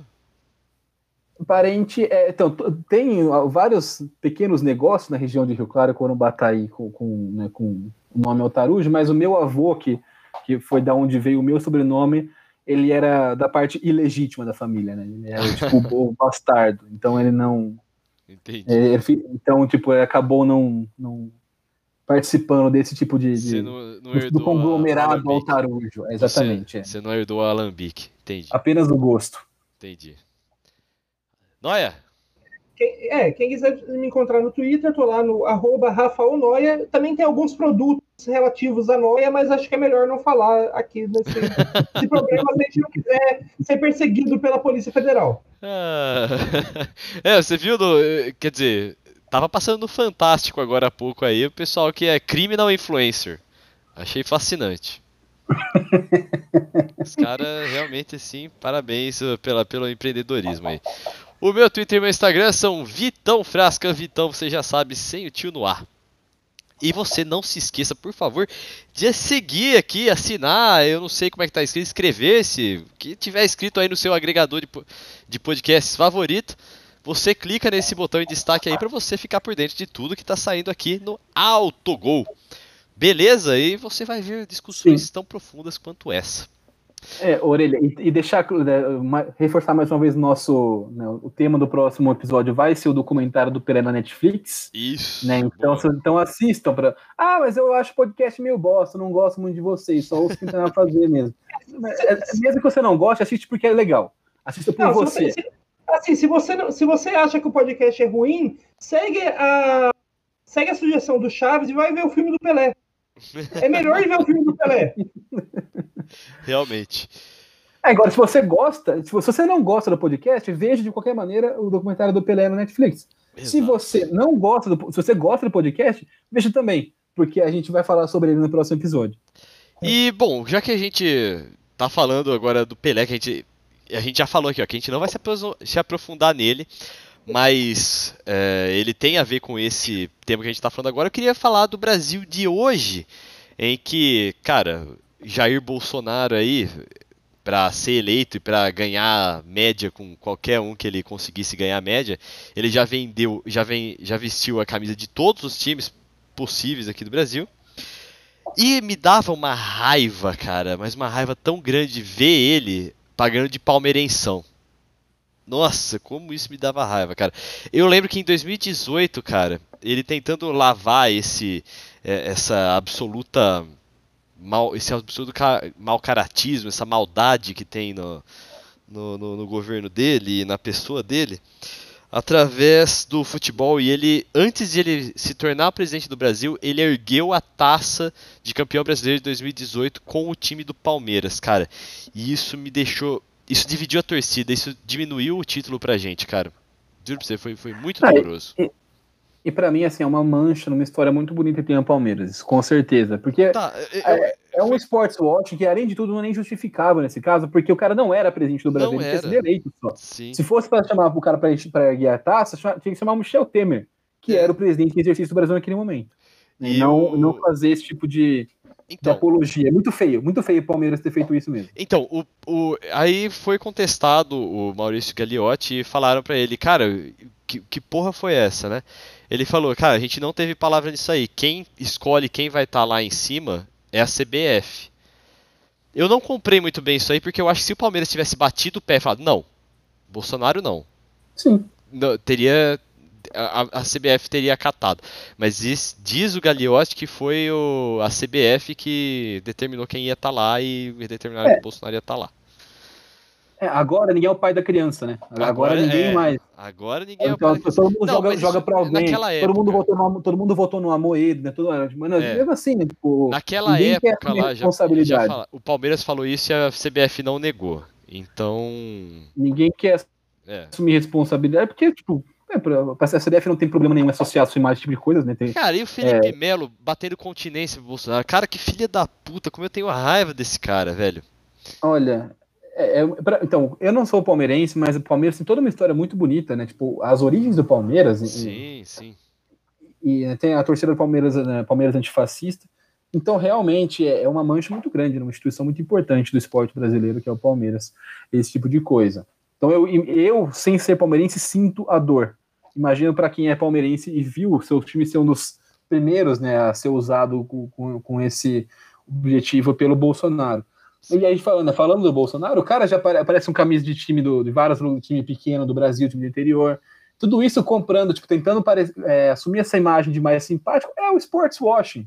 Né? Você usar o esporte, agremiações esportivas, né? E no caso do Brasil, ainda mais, é, ainda mais uma ligação cultural, né? Porque a, associação que a gente faz, a simplicidade e a, e a- e a brasilidade com o futebol, ele se apropria disso, falando assim: ah, não, eu sou um brasileiro como qualquer um, brasileiro comum, né, Nossa, com, com minha camisa, com minha camisa do Criciúma, minha camisa do Paysandu Não, aqui, né? e teve uma época que ele, ele realmente encarnou essa muito essa estratégia, que ele aparecia em vídeo de café da manhã com a camisa do Palmeiras. Se não me engano, parecia Sim. até que era camisa falsa, tá ligado? Pra falar que ele era. Sim, era é, o, o- tu- tudo isso tem uma. No, a gente- embora a gente tire sarro e tudo mais, tem uma estratégia por trás né, do, Sim. de comunicação. Aliás, é uma- é uma, é uma pena, tipo, para toda a história que o Palmeiras tem, tipo, que não só o Bolsonaro, mas é, o Palmeiras tem um- um- uma grande, uma larga história de ter sido usado para de esportes para fazer esportes watch e não exatamente por figuras políticas, mas por empresas privadas, né? Tipo, é, ah, verdade. O, porque, verdade. tipo, é, o, o, Palmeiras ele tem um histórico de tipo de patrocinadores que, que se confundem ali, não são apenas patrocinadores, costumam ser mais do que isso, né? É, em 90 a gente teve a Parmalat, né, que foi a patrocinadora ali responsável por, por pela grana pra, pra, que ajudou a montar aqueles timaços que o Palmeiras teve na época. E mas era era muito mais do que uma patrocinadora, né? Tipo, a imagem da Parmalat era uma pra, cogestão. É, era, era uma era interligada à imagem do Palmeiras. E hoje a Crefisa é a mesma coisa, né? Tipo, é, a Crefisa é, é oficialmente uma patrocinadora do Palmeiras, só que a imagem do Palmeiras da, da Crefisa está interligada muito mais do que a de qualquer clube com a sua patrocinadora, né? E eu eles acho que... que o, eles são quase como uma instituição só e que ficou ainda pior que a Leila, que a, que a Leila né? No, na diretoria. Sim, e eu, eu acho que é um exemplo perfeito de sports washing, cara. Porque se você for ver o modelo de negócio da, da Crefisa, ela passa muito por fuder a vida da galera, tá ligado? Tipo, pegar dar empréstimo a juros exorbitantes e tudo mais. Não realmente uma instituição financeira que ajuda, mas uma instituição financeira que te dá um alívio para depois enfiar bem mais fundo. E aí, mas não, agora a, a, imagem da Crefisa é muito mais ligada ao Palmeiras, a campanhas vencedoras, né? E não, não se fala já tem gente, eu já eu vejo alguns uh, jornalistas na TV já tocaram nesse assunto, mas nunca aprofundaram. Mas existe essa questão sim, que é um sports washing pela Crefisa, o investimento da Crefisa no Palmeiras é um sports washing da Crefisa. Beleza? É isso aí, ninguém vai comentar Beleza. isso aí? Achei, achei. foi muito. É, foi, foi tão assertivo que não tem nem como complementar, mas seria redundante. Muito seria obrigado. Redundante. Sinto-me elogiado nesse momento. Sim. Agradeço. Bom, vamos para os nossos destaques então, galera. Que isso? Acabou, acabou por enquanto o Sports Watch. A gente volta semana que vem com o Pelé? Pode ser. Tá bom. Vamos para os destaques. Então vamos para os destaques de hoje. Quem quer começar? Destaques! Aí, fiz uma vinheta agora para os destaques. É... Vai, Noia, começa você. É, o meu destaque hoje não, eu não quero destacar é, apenas uma pessoa, mas eu vou destacar um, um evento que foi um, um, um evento que nessa, nessa semana passada aí me deixou é, bastante ligado no, no celular, que foi a que a gente teve na foi quinta-feira, é, foi quinta-feira, dia 25, que a gente teve a trade deadline, né? O último dia da janela de transferências na NBA. E foi um dia bem corrido, um monte de. O, a gente teve muitas, tipo, emoções, porque foi o, teve muita troca de jogador de. Muita troca de time de jogador de nome. de Que o nome é maior do que o que ele apresenta em quadra. Então, tipo, tá, é, é muita coisa que, tipo, é, fez é, barulho nas redes sociais mas ninguém sabe exatamente o que isso quer dizer para os times, se eles realmente vão, tá, vão melhorar, é, vão dar um, um apoio, apoio em quadra. Então, tipo, foi. É, é, é, assim, acho que é um. Foi meio que um, um microcosmo do que é a, muitas vezes a janela de transferência de, de qualquer esporte, até aqui no, no futebol. Que muitas vezes o, o o barulho que, que, que o nome saindo de um lugar e indo para outro faz é muito maior do que a diferença que ele faz dentro de campo ou dentro de quadra. Ah, no fim, depois, depois, de alguns tempos, a gente não, acaba, tipo, fazendo, muita gente acaba fazendo diferença nenhuma, né? Ô, Noia, você jogou muito indireto, eu quero nomes aí. Quem é que teve ah, mais barulho do que joga em quadra? Ah, teve muita gente, tipo, Aaron Gordon, que, é, que foi a grande transferência da, da, da janela, que é um, é um cara que tem muito nome do tipo, ah, agora ele vai, agora ele engrena. Mas toda vez que, assim, tipo, toda vez que ele foi feito como o cara principal do, do Orlando Magic, ele, ele tinha média de, sei lá, 15 pontos, 9 rebotes e 5 assistências, que não é média de um cara considerado estrela, que é o nome que, ele, que é o tipo de, de, de fama que ele tem. Dá para dizer que ele é o Dele Alli da NBA. Basicamente. o Dele Alli era do Newcastle, inclusive, não é? Eu tô, tô errado. No Tottenham. Ele era do Tottenham. Tottenham, não, desculpe aí. É. Daí, daí o, ele tá. Agora, tipo, todo mundo tá agora vai, porque, tipo, ele tá indo pro. Foi pro Nuggets, que é um time, ao contrário do Magic, é um time que joga basquete de verdade, que tá é, lutando para tá sempre ali playoffs, lutando contra o título e tal. E o pessoal acha que agora com ele ele com um, jogadores melhores ao redor dele, ele pode finalmente mostrar a qualidade que ele tem. E muito dessa qualidade tem porque o, o, é, o muito nome do, do Aaron Gordon é menos porque ele mostra em quadra no, nos jogos e mais pela fama que ele criou no, no Jogos de All-Star, que ele foi duas vezes campeão do torneio de enterradas e todas as enterradas dele praticamente entraram ali no Hall da Fama das melhores de algumas das melhores enterradas da história do torneio. Então, tipo, o cara é muito bom de enterrada, mas ainda não mostrou exatamente a que veio em jogo, de verdade. Ah, é. Né? Nós temos aí o paralelo com a galera do freestyle no futebol, né? Que é muito boa de conduzir a bola, mas realmente uhum. tô brincando. Acho que fui, fui muito longe com isso. Peço desculpas aí. empolgou. Peço desculpas, empolgou. É, eu queria perguntar, tal com essa dúvida esses dias aqui em casa. O empolgou, o original, é com, é, é com Palmeiras, não é? É, é, o empolgou é uma. Nossa, quer, quer... posso contar essa história aqui? Vamos lá, já comecei já. Conta. É, foi quando nós tivemos uma parada, acho que pra Copa América, cara. Mas era 2014? Não, era pra Copa do Mundo.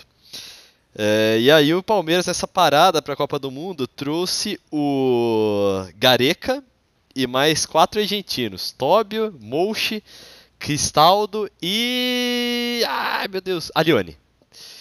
E aí, um dia, né, um belo dia, o o Paulo Nobre, né, que era o presidente da época, foi lá ver o treino do Gareca, né? E viu o time jogando e aí foi, pô, deu uma entrevista assim, falando assim: "Nossa, esse time vai jogar muito, caralho, tá, vamos voar abaixo, não sei o quê". E aí a manchete colocada no Globo Esporte naquele dia foi empolgou. Tá e aí, como nós sabemos, o Palmeiras só não caiu aquele ano. Cara, eu, inclusive, aquele ano. Aliás, é triste, é triste pensar que a, a, a, que a ideia do empolgou surgiu por causa do Alione, né? Alione, do Gareca mais, né? Mas ok. Aí o, teve o empolgou, né? E aí o.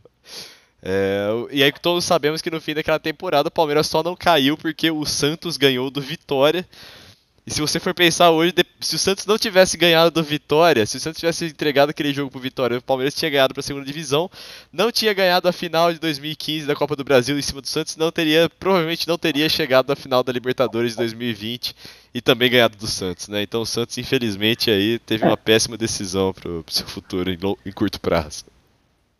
O, o, o, Palmeiras, nesse caso, foi um suquinho do que é o futebol brasileiro, né? Empolgou rápido com o treinador e mandou ele embora depois de duas semanas. É verdade. Aí, não deixou o cara trabalhar. Realmente, realmente poderia ter dado certo do Palmeiras com o Gareca. Deixasse o cara fazer o trabalho, né? Mas não, perder, perdeu dois, empatou um, tá fora. Não, é o... Gareca teve uma coisa assim, de tipo 10 jogos, 8 derrotas, cara. Foi meio, foi meio foda mesmo.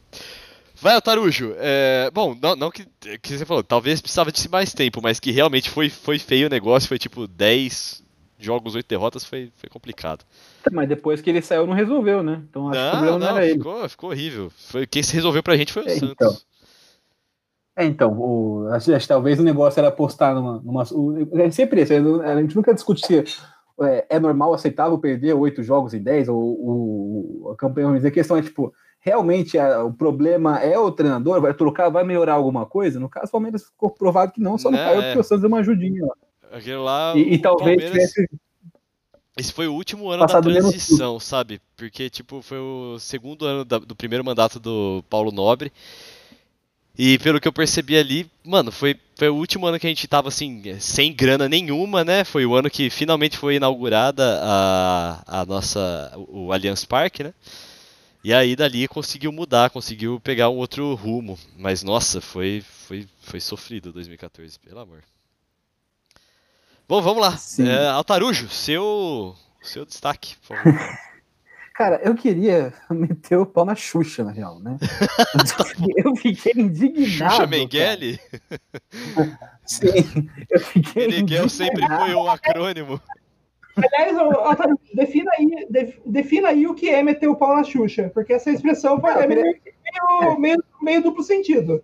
É, eu queria criticar, não, eu não tenho, eu queria criticá-la muito. Queria, queria, porque eu queria olhar para ela e falar, você tá louca, ô, ô, ô, companheira? Porque ela, ela apareceu simplesmente falando que deveria testar remédio e vacina em presidiário. É, basicamente, Não, ela tá mas falando ela- que você- Você esqueceu do, do complemento dela, que é pra fazerem algo útil antes de morrer. Que foi. assim, Porra. to- toda a declaração dela nessa live é problemática. Fa- eu, vou- peguei aqui para falar exatamente o que ela falou. Cara, Parece a gente bizarro, tá parece dando um- risada por quê, mano? A gente. É, sei é, por quê. tô- é- é esse sim é o, é o verdadeiro rindo de nervoso. Caralho. Ela disse, acho, ela disse que, ó, na- ó, acho que com remédios e outras coisas eu tenho um pensamento que pode parecer muito ruim para as pessoas. Na minha opinião, existem essas pessoas que fizeram muitas coisas erradas, estão aí pagando seus erros para sempre em prisões, que poderiam ajudar nesses casos aí, de pessoas para experimentos. Acho que pelo menos serviriam para alguma coisa antes de morrer, para ajudar a salvar vidas. Com... Basicamente, o que ela está falando é para você pegar, é, prender algumas pessoas né, com, com- com uma justificativa é, na, na- no Brasil a gente sabe que é só para prender um grupo, tem um, um- um viés étnico também na prisão muito grande, ou seja, prender uma etnia de pessoas contra a vontade e fazer testes científicos da pessoa até ela morrer né, na prisão. Basicamente, ela quer que a gente faça uma, um campo de concentração aqui no Brasil. É o que o Mengele, o anjo da morte, fazia no nazismo, né? É, o, o- o- pior é que, infeli- in- infelizmente, tem muita gente de, de diversas classes sociais que eu sei que pensa igualzinho ela, É, porque então. há, há uma. Tipo, depois, a, o- a gente tem. Passa, a- passou aqui por. Desde a época da ditadura, da ditadura, voltando ali na ditadura militar, durante muitos anos a gente passou por um processo de desumanização do preso, né? E muita gente acha que a pessoa que, a pessoa que é, está no presídio não é um ser humano. Por isso que há muita reclamação com, tipo, como assim é, direitos humanos do presídio? Porque as pessoas não, é, não acham que quem está preso deveria é um, é um ser humano. Né? É o pensamento do cidadão de bem no Brasil. né? Mas enfim, não, não é esse meu destaque, tá? Só queria re- registrar a minha indignação, que eu então, queria muito então, tá, passar o eu- programa inteiro. Ah, Diga. É, é porque tem uma coisa interessante sobre isso também, que é, eu faço aniversário no mesmo dia que a Xuxa, no dia 27 de março. E ela falou isso exatamente nesse dia, o que quer dizer que o meu aniversário foi muito mais feliz do que o dela. É só isso. É, pelo menos, pelo menos se você é, mantém algum paralelo com as ideias de Hitler, você ainda não, não expôs isso Pois ao é. público, como ela fez no. No próprio aniversário. É. A galera, estou aqui reunindo para comemorar meus 50 e não sei quantos anos. Eu quero falar aqui sobre uma ideia que eu tenho sobre construir campos de concentração no Brasil. Aproveitar já que a gente Eu está aqui também todo faço. mundo né, Curiosidade aqui nessa pra vocês. festa da democracia. Eu também faço aniversário. Eu e a Xuxa fazemos aniversário no mesmo dia do Quentin Tarantino também. É isso. Legal. É, que aliás, É, outro você- cara também que toparia em consideração. Nossa senhora. Assim, tipo, não, não, não, não, não, sei, não sei se é na vida real, mas no filme dele, nossa, ele ia topar, topar fácil. Eu, no filme dele, é, eu, eu falei assim, cara, não sei de onde você tirou essa afirmação aí, mas vai com calma. Mas no filme, realmente, ele faria, ele, to- ele pegaria uma história e criaria uma ótima história em cima disso. Ô, então, é meu, o seu, meu qual que é o seu destaque, destaque de, de fato? meu destaque negativo é para o time do Corinthians, mas é, é que a gente tem, né, todo o cenário, né, que de Corinthians e Retrô na última sexta-feira pela Copa do Brasil. É, Primeiro que é um jogo que quase não se sabe que existiu, porque nessa pressa das federações da CBF para ter jogo de qualquer maneira, né, de, de- de- a qualquer custo. Ah, mas tem 3.500 pessoas morrendo por no Brasil, não importa, vamos jogar futebol, né? Vamos, que, o que importa é para essa pessoa é só manter a- a, a máquina funcionando. E aí, nessa loucura de, de querer manter essa, o jogo a qualquer custo, o campeonato a qualquer custo, o- foi um Corinthians e Retrô pela Copa do Brasil, um confronto entre um time paulista e um time pernambucano, jogado em Saquarema, no Rio de Janeiro, num gramado que. Cara, aqui em Pirituba, você passando na- na- nos campinhos, é, é- juro por Deus, não é, eu não tô ah, fazendo um comentário em Paraná, é real. O, o gramado é melhor do que aquele gramado do Boa Vista em Saquarema. Então, é uma coisa horrorosa. E aí, em relação, tipo, ao time do Corinthians, muito fraco, muito fraco mesmo. Mas no, no caso do Corinthians, a gente fala, a gente tem falado pouco, né, dos times brasileiros ultimamente, focando em alguns assuntos mais né, universais do esporte, mas acho que é, é, é, falar um pouco sobre esse time do Corinthians, porque é, o Corinthians ele fez uma escolha né, no ano passado de trazer o, em, em, trazer o Wagner Mancini, de manter o Wagner Mancini para esse treinador, para esse, esse ano, e aqui não é nem um juiz de valor com o Wagner Mancini. Para mim é um técnico ok. Né, um cara que está aí no Brasileirão desde 2007, quando ele volta da Arábia Saudita, do, aliás, do, do, do, é, do Arábia, do Al Nassr, não lembro, que ele volta de lá para o futebol brasileiro é, para treinar. Ele só treina de primeira divisão no Campeonato Brasileiro desde 2007, então já são 14 anos em primeira divisão, e nenhum time que fala, meu Deus, que, que, que legal, que grande trabalho, que negócio brilhante, nada com. Também nada de, nada de péssimo. É o, ok, para terminar ali em 12, 13, ganhar uns joguinhos difíceis, né, de vez em quando, é, mas é, é, esse o trabalho do Wagner Mancini. O Corinthians apostou nisso, manteve isso, então o Corinthians já dá para prever. O Corinthians fez isso em 2020, né, conseguiu né, é, não cair, conseguiu terminar ali em 12, ok, mas é muito pouco para o time que tem uma das maiores folhas salariais do Brasil, né, para o time que ganhou tudo que o Corinthians tem ganhado nos últimos ganhou nos últimos anos no, no futebol brasileiro, né, na década entre 2010, 2017, 2018, ali o Corinthians foi o grande time do, do Brasil, sem dúvidas, em questão de títulos e resultado, e, e hoje né, desencanou. Então, para mim, quando o, o time vai lá e, contra, e define o Mancini como técnico para a temporada, é meio que uma declaração política, ok, não quero ganhar nada, quero continuar assim. É, tipo, eu, eu é, mas ele também tá reconhecendo o elenco que tem, as capacidades que tem. Pô, o não, Corinthians a... a gente acabou de ver que tá devendo um bilhão, cara. Mas isso é, mas é incompetência do, do, do, da diretoria, né? O, é, sempre Sim. que a gente tá falando, os caras. A gente falou recentemente sobre times no mercado. O, o, Corinthians não usa base, não tem projeto para usar base, né? O Corinthians ganha copinha todo ano, e nunca aparece um cara no profissional. Para onde vão parar esses jogadores? Onde vão esses jogadores do Corinthians que são campeões da copinha todos os anos? Onde está o projeto, categoria de base do Corinthians, pensando no projeto de, de articulação e integração com o time principal mesmo? Aí o Corinthians continua contratando Michel Macedo, Jonathan Cafu, Jô, é, um monte de jogador com salário altíssimo, né, muito, com valor de mercado dele lá, que a gente falou no, no episódio passado. E que no caso do Corinthians, nem status de mercado tem. Né, o, o, a gente tá falando que os times gastam com medalhão, com experiente né, que está voltando da Europa, essas coisas. O Corinthians nem isso. O Corinthians está gastando uma fortuna com o Michel Macedo, né, com, com o Otero, com o Casares. Então, tipo. Né, aí depois aparece lá a, a, dívida. Oh, meu Deus, estamos com uma dívida, não temos dinheiro. É óbvio. Né, você não, a base, que é o seu patrimônio, entre aspas, é, mais barato, mais rentável, você não usa. Você só, você só, o, o elenco do Corinthians é sempre esse monte de jogador que ganha aí 150, 200 pau. O, o, o cara é reserva.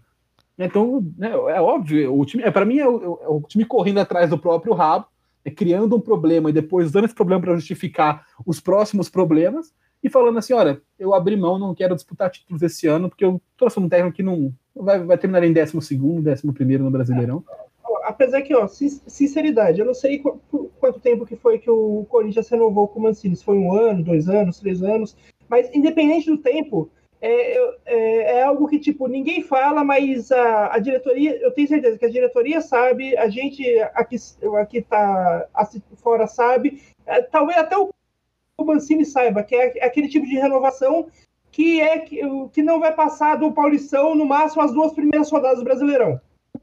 Porque talvez, é, essa, essa renovação com o Wagner Mancini é muito aquela renovação de tipo, a gente não, não tem ideia do que fazer, vamos renovar com o cara para procurar um técnico novo durante o, o Paulistão. Que é, é algo que muito time brasileiro faz todo ano, né? Mais um suquinho de Brasil aí. Bom, é, e o meu destaque tem a ver com o Cruzeiro, gente. O Cruzeiro aí que agora Bom, tem a ver com duas coisas. Primeiro é o Cruzeiro e outro é esports, que é o meu trabalho de verdade. Você pode acessar lá o esportsobserver.com para você conferir. Enfim. É, já barrado. É impressionante. Né? É, mas foi bem rápido, vocês viram. É, e é o seguinte, o Cruzeiro, ele tinha um time é, de esportes em duas das maiores ligas brasileiras, na primeira divisão, nas, nas elites das dois principais esportes do Brasil hoje, né? Talvez o dois dos três principais, porque Counter-Strike também é um dos principais, mas tinha no League of Legends, no CBLOL, né, Campeonato Brasileiro de, de League of Legends, e também na Liga Brasileira de Free Fire, né? Em parceria, e, e o que, que ele fazia para ter esses times? É, o Cruzeiro licenciou a marca Cruzeiro para uma companhia que chamava e, chama Eflix, que fazia a manutenção dos times do Cruzeiro. E o Cruzeiro, estando na draga, que a gente sabe que está no futebol, é, contava muito com a imagem dele sendo promovida através dos esportes. Eis que, nesta última semana, a Eflix simplesmente chegou lá pro Cruzeiro e falou assim: Irmão, nós não quer mais. Falou. Só que tem, fica um pouco mais complicado que isso, porque o Cruzeiro se falou que estava surpreso, porque, mano, é, como assim? Nunca expressaram nenhuma insatisfação, nada. E quem é dono da franquia do CBLOL, quem é dono do espaço que tem, é a na, na Liga Brasileira de Free Fire, é a Eflix. Então o Cruzeiro simplesmente saiu. Ela falou assim: ah, a Eflix pode agora, sei lá, assinar com o São Paulo e agora aquele time que tá lá vai ser o São Paulo, não vai ser mais o Cruzeiro. Me deixou pensando algumas coisas. Que tipo de contrato é esse que uma parte pode simplesmente falar, não quero mais e sair e, e sem nenhuma contrapartida? tipo, porque foi isso que aconteceu. É... É, isso foi mal feito. Oi? É, que tipo de contrato é esse? Um bem mal feito. Exatamente. E aí, tá aí perguntar. Participação fui... do nosso jurista, Rafael Norte, o tipo de contrato que é feito. Esse, nesse caso, né, lembrando a vez, é um contrato que a gente chama de contrato mal feito. muito bom. Mas é, eu achei muito mal feito. E, e, renovaram recentemente até 2025. E simplesmente a Netflix falou assim: tá bom, demorou, falou. Eu achei é, cuzão por parte da Netflix em algum momento, porque, pô, pra conseguir o lugar da franquia, eles usaram a imagem do Cruzeiro, né? E agora é, conseguiram a franquia, agora simplesmente chutaram o Cruzeiro.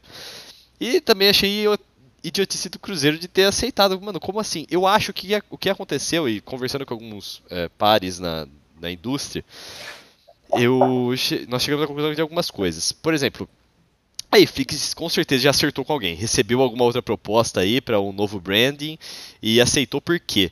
A Netflix entregou para Riot Games um, um business plan é, business plan para conseguir continuar na, na, franquia. E a Riot já falou que a Netflix vai continuar no, no CBLOL com uma nova marca. Então deve estar tá fechando com outro, outro time.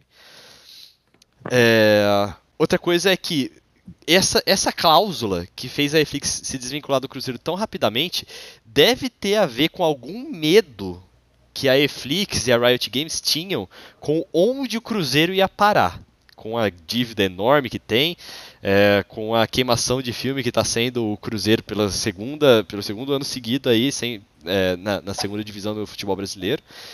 Então talvez fosse uma preocupação e aí já, já meter essa cláusula lá para EFIX sair correndo, caso de uma falência do clube, do Cruzeiro, alguma coisa do tipo. É, não só isso, a gente tem escândalo de corrupção gravíssimo né, envolvendo Sim. o Cruzeiro nos últimos anos. Então, tipo, não é um ah, estamos chocados que alguém não queira associar a sua imagem ao Cruzeiro. Né? Pelo contrário, então...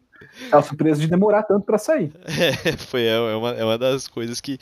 E o Cruzeiro se deu muito mal, porque, pô, os esportes é o que mantinha o Cruzeiro na elite de alguma coisa hoje, né? Além do futebol mineiro. E agora não, o, Cruzeiro. Vôlei, o vôlei do Cruzeiro é forte. E o vôlei do Cruzeiro, desculpe aí, pessoal do vôlei. É... E aí, agora o Cruzeiro falou que não, nós vamos voltar pro, pro, pros esportes.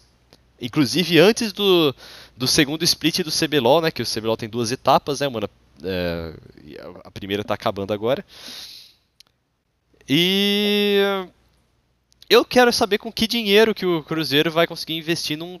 Porque falaram que não vão mais licenciar, porque com o licenciamento, todos os custos dos esportes do Cruzeiro iam para a empresa que estava licenciando o, a marca.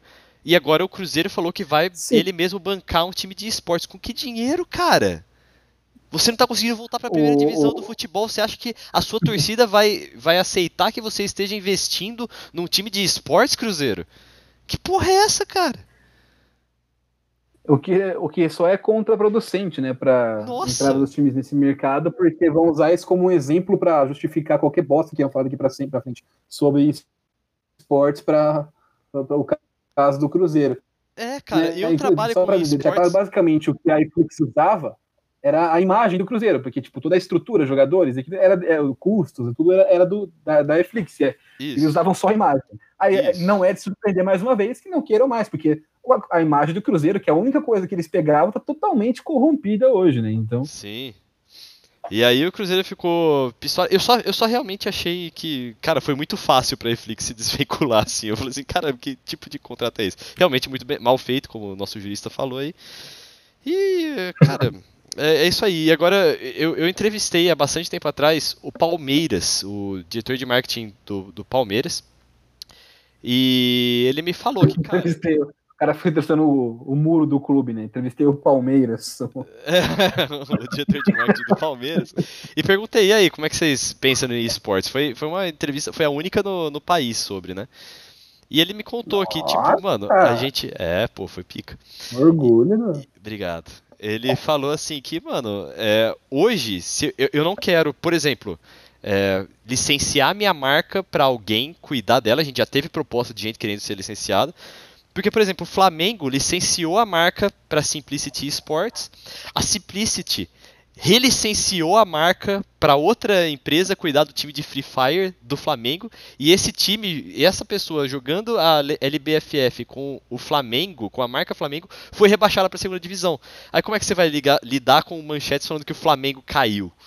Tá ligado? E, e, aí e, e, e, a, e a, a Simplicity relicenciou a marca do, sublicenciou o a marca Flamengo sem ter que consultar o Flamengo. Então eu, eu concordo que o Palmeiras tem esse medo. E, é, e, e, ao mesmo tempo fala assim, ó, não vou. Pode falar, não é? Eu, eu... Não, é tipo, todas essas histórias que você tá falando para mim só, pra, só mostra uma coisa, assim, a, a, meu ver, de que os clubes brasileiros não, ainda não entendem o poder do esporte, o que, ó, grande, grande constatação, né? Tipo, é meio lógico. E, tipo, eles eles estão literalmente cagando e andando para esses contratos que fecham. Porque é, em, em, em, nenhum outro contrato, eu tenho certeza, nenhum outro contrato de licenciamento para qualquer outra coisa, é, o, o, o, jurídico do Flamengo deixaria uma cláusula que permite a pessoa que licenciou a marca, se ela não quiser mais a marca, poder, é, poder vender para outra, outra pessoa e não devolver para o Flamengo. Cara, é, então, é, é, é, eu também achei um absurdo isso. É, e outra coisa, e agora voltando no, no, que eu ia concluir, e o Palmeiras também fala assim. E, aí eu falei assim, ah, e já que você não quer licenciar, o que, que você acha de. É, quais são os seus planos de construir um, um time internamente? Ele fala, e ele me falou o um negócio, cara, o, meu, o nosso negócio aqui primeiro é futebol. Só que, como é que você acha que ia ficar aqui internamente se a gente faz um time de esportes, um time de League of Legends, e a gente deixa de investir no futebol feminino por causa disso. O nosso futebol feminino tá mal em algum momento, ou o nosso futebol masculino tá mal, e alguém fala assim, pô, você tá, fica, tá gastando em esportes. É, a gente não tem ainda estrutura para se dedicar a isso. E aí o negócio vai ficar meio de lado, a gente vai acabar indo mal, é, vai, entendeu? E eu achei isso. E agora o Cruzeiro vai fazer. E o Cruzeiro na segunda divisão tá falando que vai fazer, vai bancar um projeto de esportes interno. Cara, é, eu acho isso. Não só na segunda divisão, na segunda divisão com a situação financeira que tá o Cruzeiro. Exato. É, pro, provavelmente o Cruzeiro, provavelmente a menor ideia do quanto ele vai gastar para montar um projeto de esporte. Ele deve achar que, tipo, ah, eu vou, vou comprar uns dois computadores aqui, vou chamar uma galera aleatória e vai. Time. Cara, não, é eu, eu também não, não entendi muito é. bem, velho. É, então, eu vou botar o filho do, dos diretores para jogar. Ah, meu filho joga um joguinho lá, vou colocar ele aqui, ele joga para nós, né? O... Mas só para só não passar batido esse assunto sobre o, os clubes de futebol nos esportes, eu acho que né, a gente é atrasado aqui no Brasil em muita coisa, né? Tipo, em coisas que já não deveriam ser tão atrasado porque já são alguma coisa, coisas básicas como gestão, profissionalismo, né? É, é, estudo, são, são, coisas que existem desde, desde o início da sociedade, praticamente, né, e o, o futebol brasileiro ainda não aprendeu a, a, lidar com esse tipo de conceito. Imagina conceitos novos, como tipo montar times de esporte, sobre é, questões né, de, de jogos digitais, e, e aí, pra, pra, tipo, o Cruzeiro é um caso, o Cruzeiro tá aí, acho que o Cruzeiro não tem mais como contrair dívidas com o futebol, falou, onde mais eu posso... Com... O Cruzeiro tá no objetivo tá com, parece com o objetivo de eu quero ser o time mais endividado do mundo, assim como o Ibis é o pior time do mundo, em várias frentes possíveis. Então agora ele está querendo também se endividar na parte dos esportes. Agora você mencionou o Palmeiras, né? E eu acho que o Palmeiras tem, né, dentro do, do cenário brasileiro, óbvio que velho, velho parâmetro, piadas da orelha, são todas ruins, mas tipo assim, algumas ainda são melhores, né? Por isso tem que desmerecer elas. Né? Então, no caso do cenário brasileiro todo no, nos esportes, que é bem ruim, né? e, e o, Palmeiras ele parece ter uma, uma visão um pouco mais, um pouco menos empolgou do que, né, que as outras, um pouco mais centrada, mais planejada, né, mais, né, tipo, entendendo as etapas e, e, as, e, as, demandas desse tipo de, de, de iniciativa, é, e não só na questão de montar time de esporte, mas a participação do Palmeiras no, nos esportes. Eles, de, eles, demoraram um pouco, mas entenderam, por exemplo, que para a marca do clube, por mais que entre uma graninha por mês, ele não é legal você estar no pé só e não estar no FIFA. Pelo menos não recebendo o que o Palmeiras, os times brasileiros recebem por exclusividade, que aqui qualquer esmola que você aceita para o clube, ele aceita. Você fala assim, olha, eu quero anunciar aqui minha, meu, por, por 150 reais por mês, é capaz de achar espaço para você. Nessa entrevista e... ele cita os licenciamentos também, pode crer. Foi a primeira. E... Ele, quando eu comecei a falar com ele, ele achou que era sobre isso. Inclusive. Uhum. Aliás, então... essa, essa, questão dos licenciamentos aí, a gente tem o quê? É, acho, o, os times brasileiros são licenciados, que eu me lembre, pelo menos desde o FIFA 95, que acho que 95 ou 96 foi o primeiro, os primeiros é, jogos a terem times brasileiros. E, assim, desde essa época a gente já tem aí 30 anos, praticamente, quase 30 anos é, de, de, de, de dos clubes sendo licenciados para jogos de videogame, e mesmo assim, é, é, esses times ainda não conseguiram dar um, criar um jeito que fica bom para todo mundo, de licenci... que fique bom para todo mundo das, das empresas de videogame não precisar licenciar a imagem individualmente com cada jogador do time. Tipo, a gente está 30 anos fazendo esse licenciamento de videogame e até hoje não, não criou, que nem existe em qualquer outro lugar do mundo, a associação de jogadores que negocia esse licenciamento de forma coletiva. Eu acho que é um Sim, pouco de sabotagem aqui, isso aí, Noé. É um pouco de sabotagem é, interna isso aí. Não só, acho que não é nem só sabotagem, Orelha. Também Cara, tem uma não, questão não é interesse do clube, da, dos clubes e de quem tem negócio do futebol ter uma associação de jogadores, cara. Não, é, não, não apenas isso, mas tipo, é, é também, é, é, também em relação a isso, mas tipo assim, é, é, um, é um reflexo também, uma, uma consequência de toda a incompetência dos times brasileiros, toda, todas as gambiarras que a gente faz aqui. O que a gente está falando aqui não tem profissionalismo no futebol. Né? Então, é, os times fazem uma puta gambiarra para fazer contrato com o jogador. Então, para a gente ver o salário no final, né, e já acha caro que, o que a gente paga para os jogadores aqui no futebol brasileiro hoje, considerando nossa posição de mercado no mundo, e ainda assim, se for analisar, esse não é o salário inteiro, porque tem um monte de coisa que a gente paga separado, e tudo isso, toda essa estrutura são artimanhas para você separar a luva, o direito de imagem. Aqui é o único lugar que o direito de imagem vem separado, justamente para isso. Então você fala assim, ó, o salário é só 300 contos, mas você negociou um direito de imagem é, estratosférico com, com o cara, por exemplo. E aí, para fazer essa negociação, que é, que é para você, entre aspas, é, diminuir, ma mascarar o tamanho do salário que o cara vai ganhar, né, você dividir isso em direito de imagem e, e, e salário de fato, também para burlar a lei trabalhista, um monte de coisa, né, ó, você separa isso no, oh, no, contrato. Será que a gente isso... não consegue trazer aqui um jogador, sei lá, um Paulo André da vida aí, para falar com a gente aí sobre isso? Podemos tentar. Vamos, vamos tentar? Ó, fica Vamos tentar, aí, então. A promessa para você, ouvinte, é que a gente vai tentar. Não sei se a gente vai é, e, e, já que a gente. Já que você me cortou, acho que podemos encerrar, porque vai começar o Big Brother. Já é domingo, vou ter informação de paredão. Gente, eu sempre tá corto bom. ele. É, é, é, é, vocês já perceberam que o Felipe Altarujo é um belíssimo palestrante aí, então os cortes que eu dou nele são combinados previamente, tá? Fique sossegado. Só faltou, é, não comigo. Vamos embora então. Aquele abraço, se inscreve aí e até a semana a que vem. A censura do Gogol!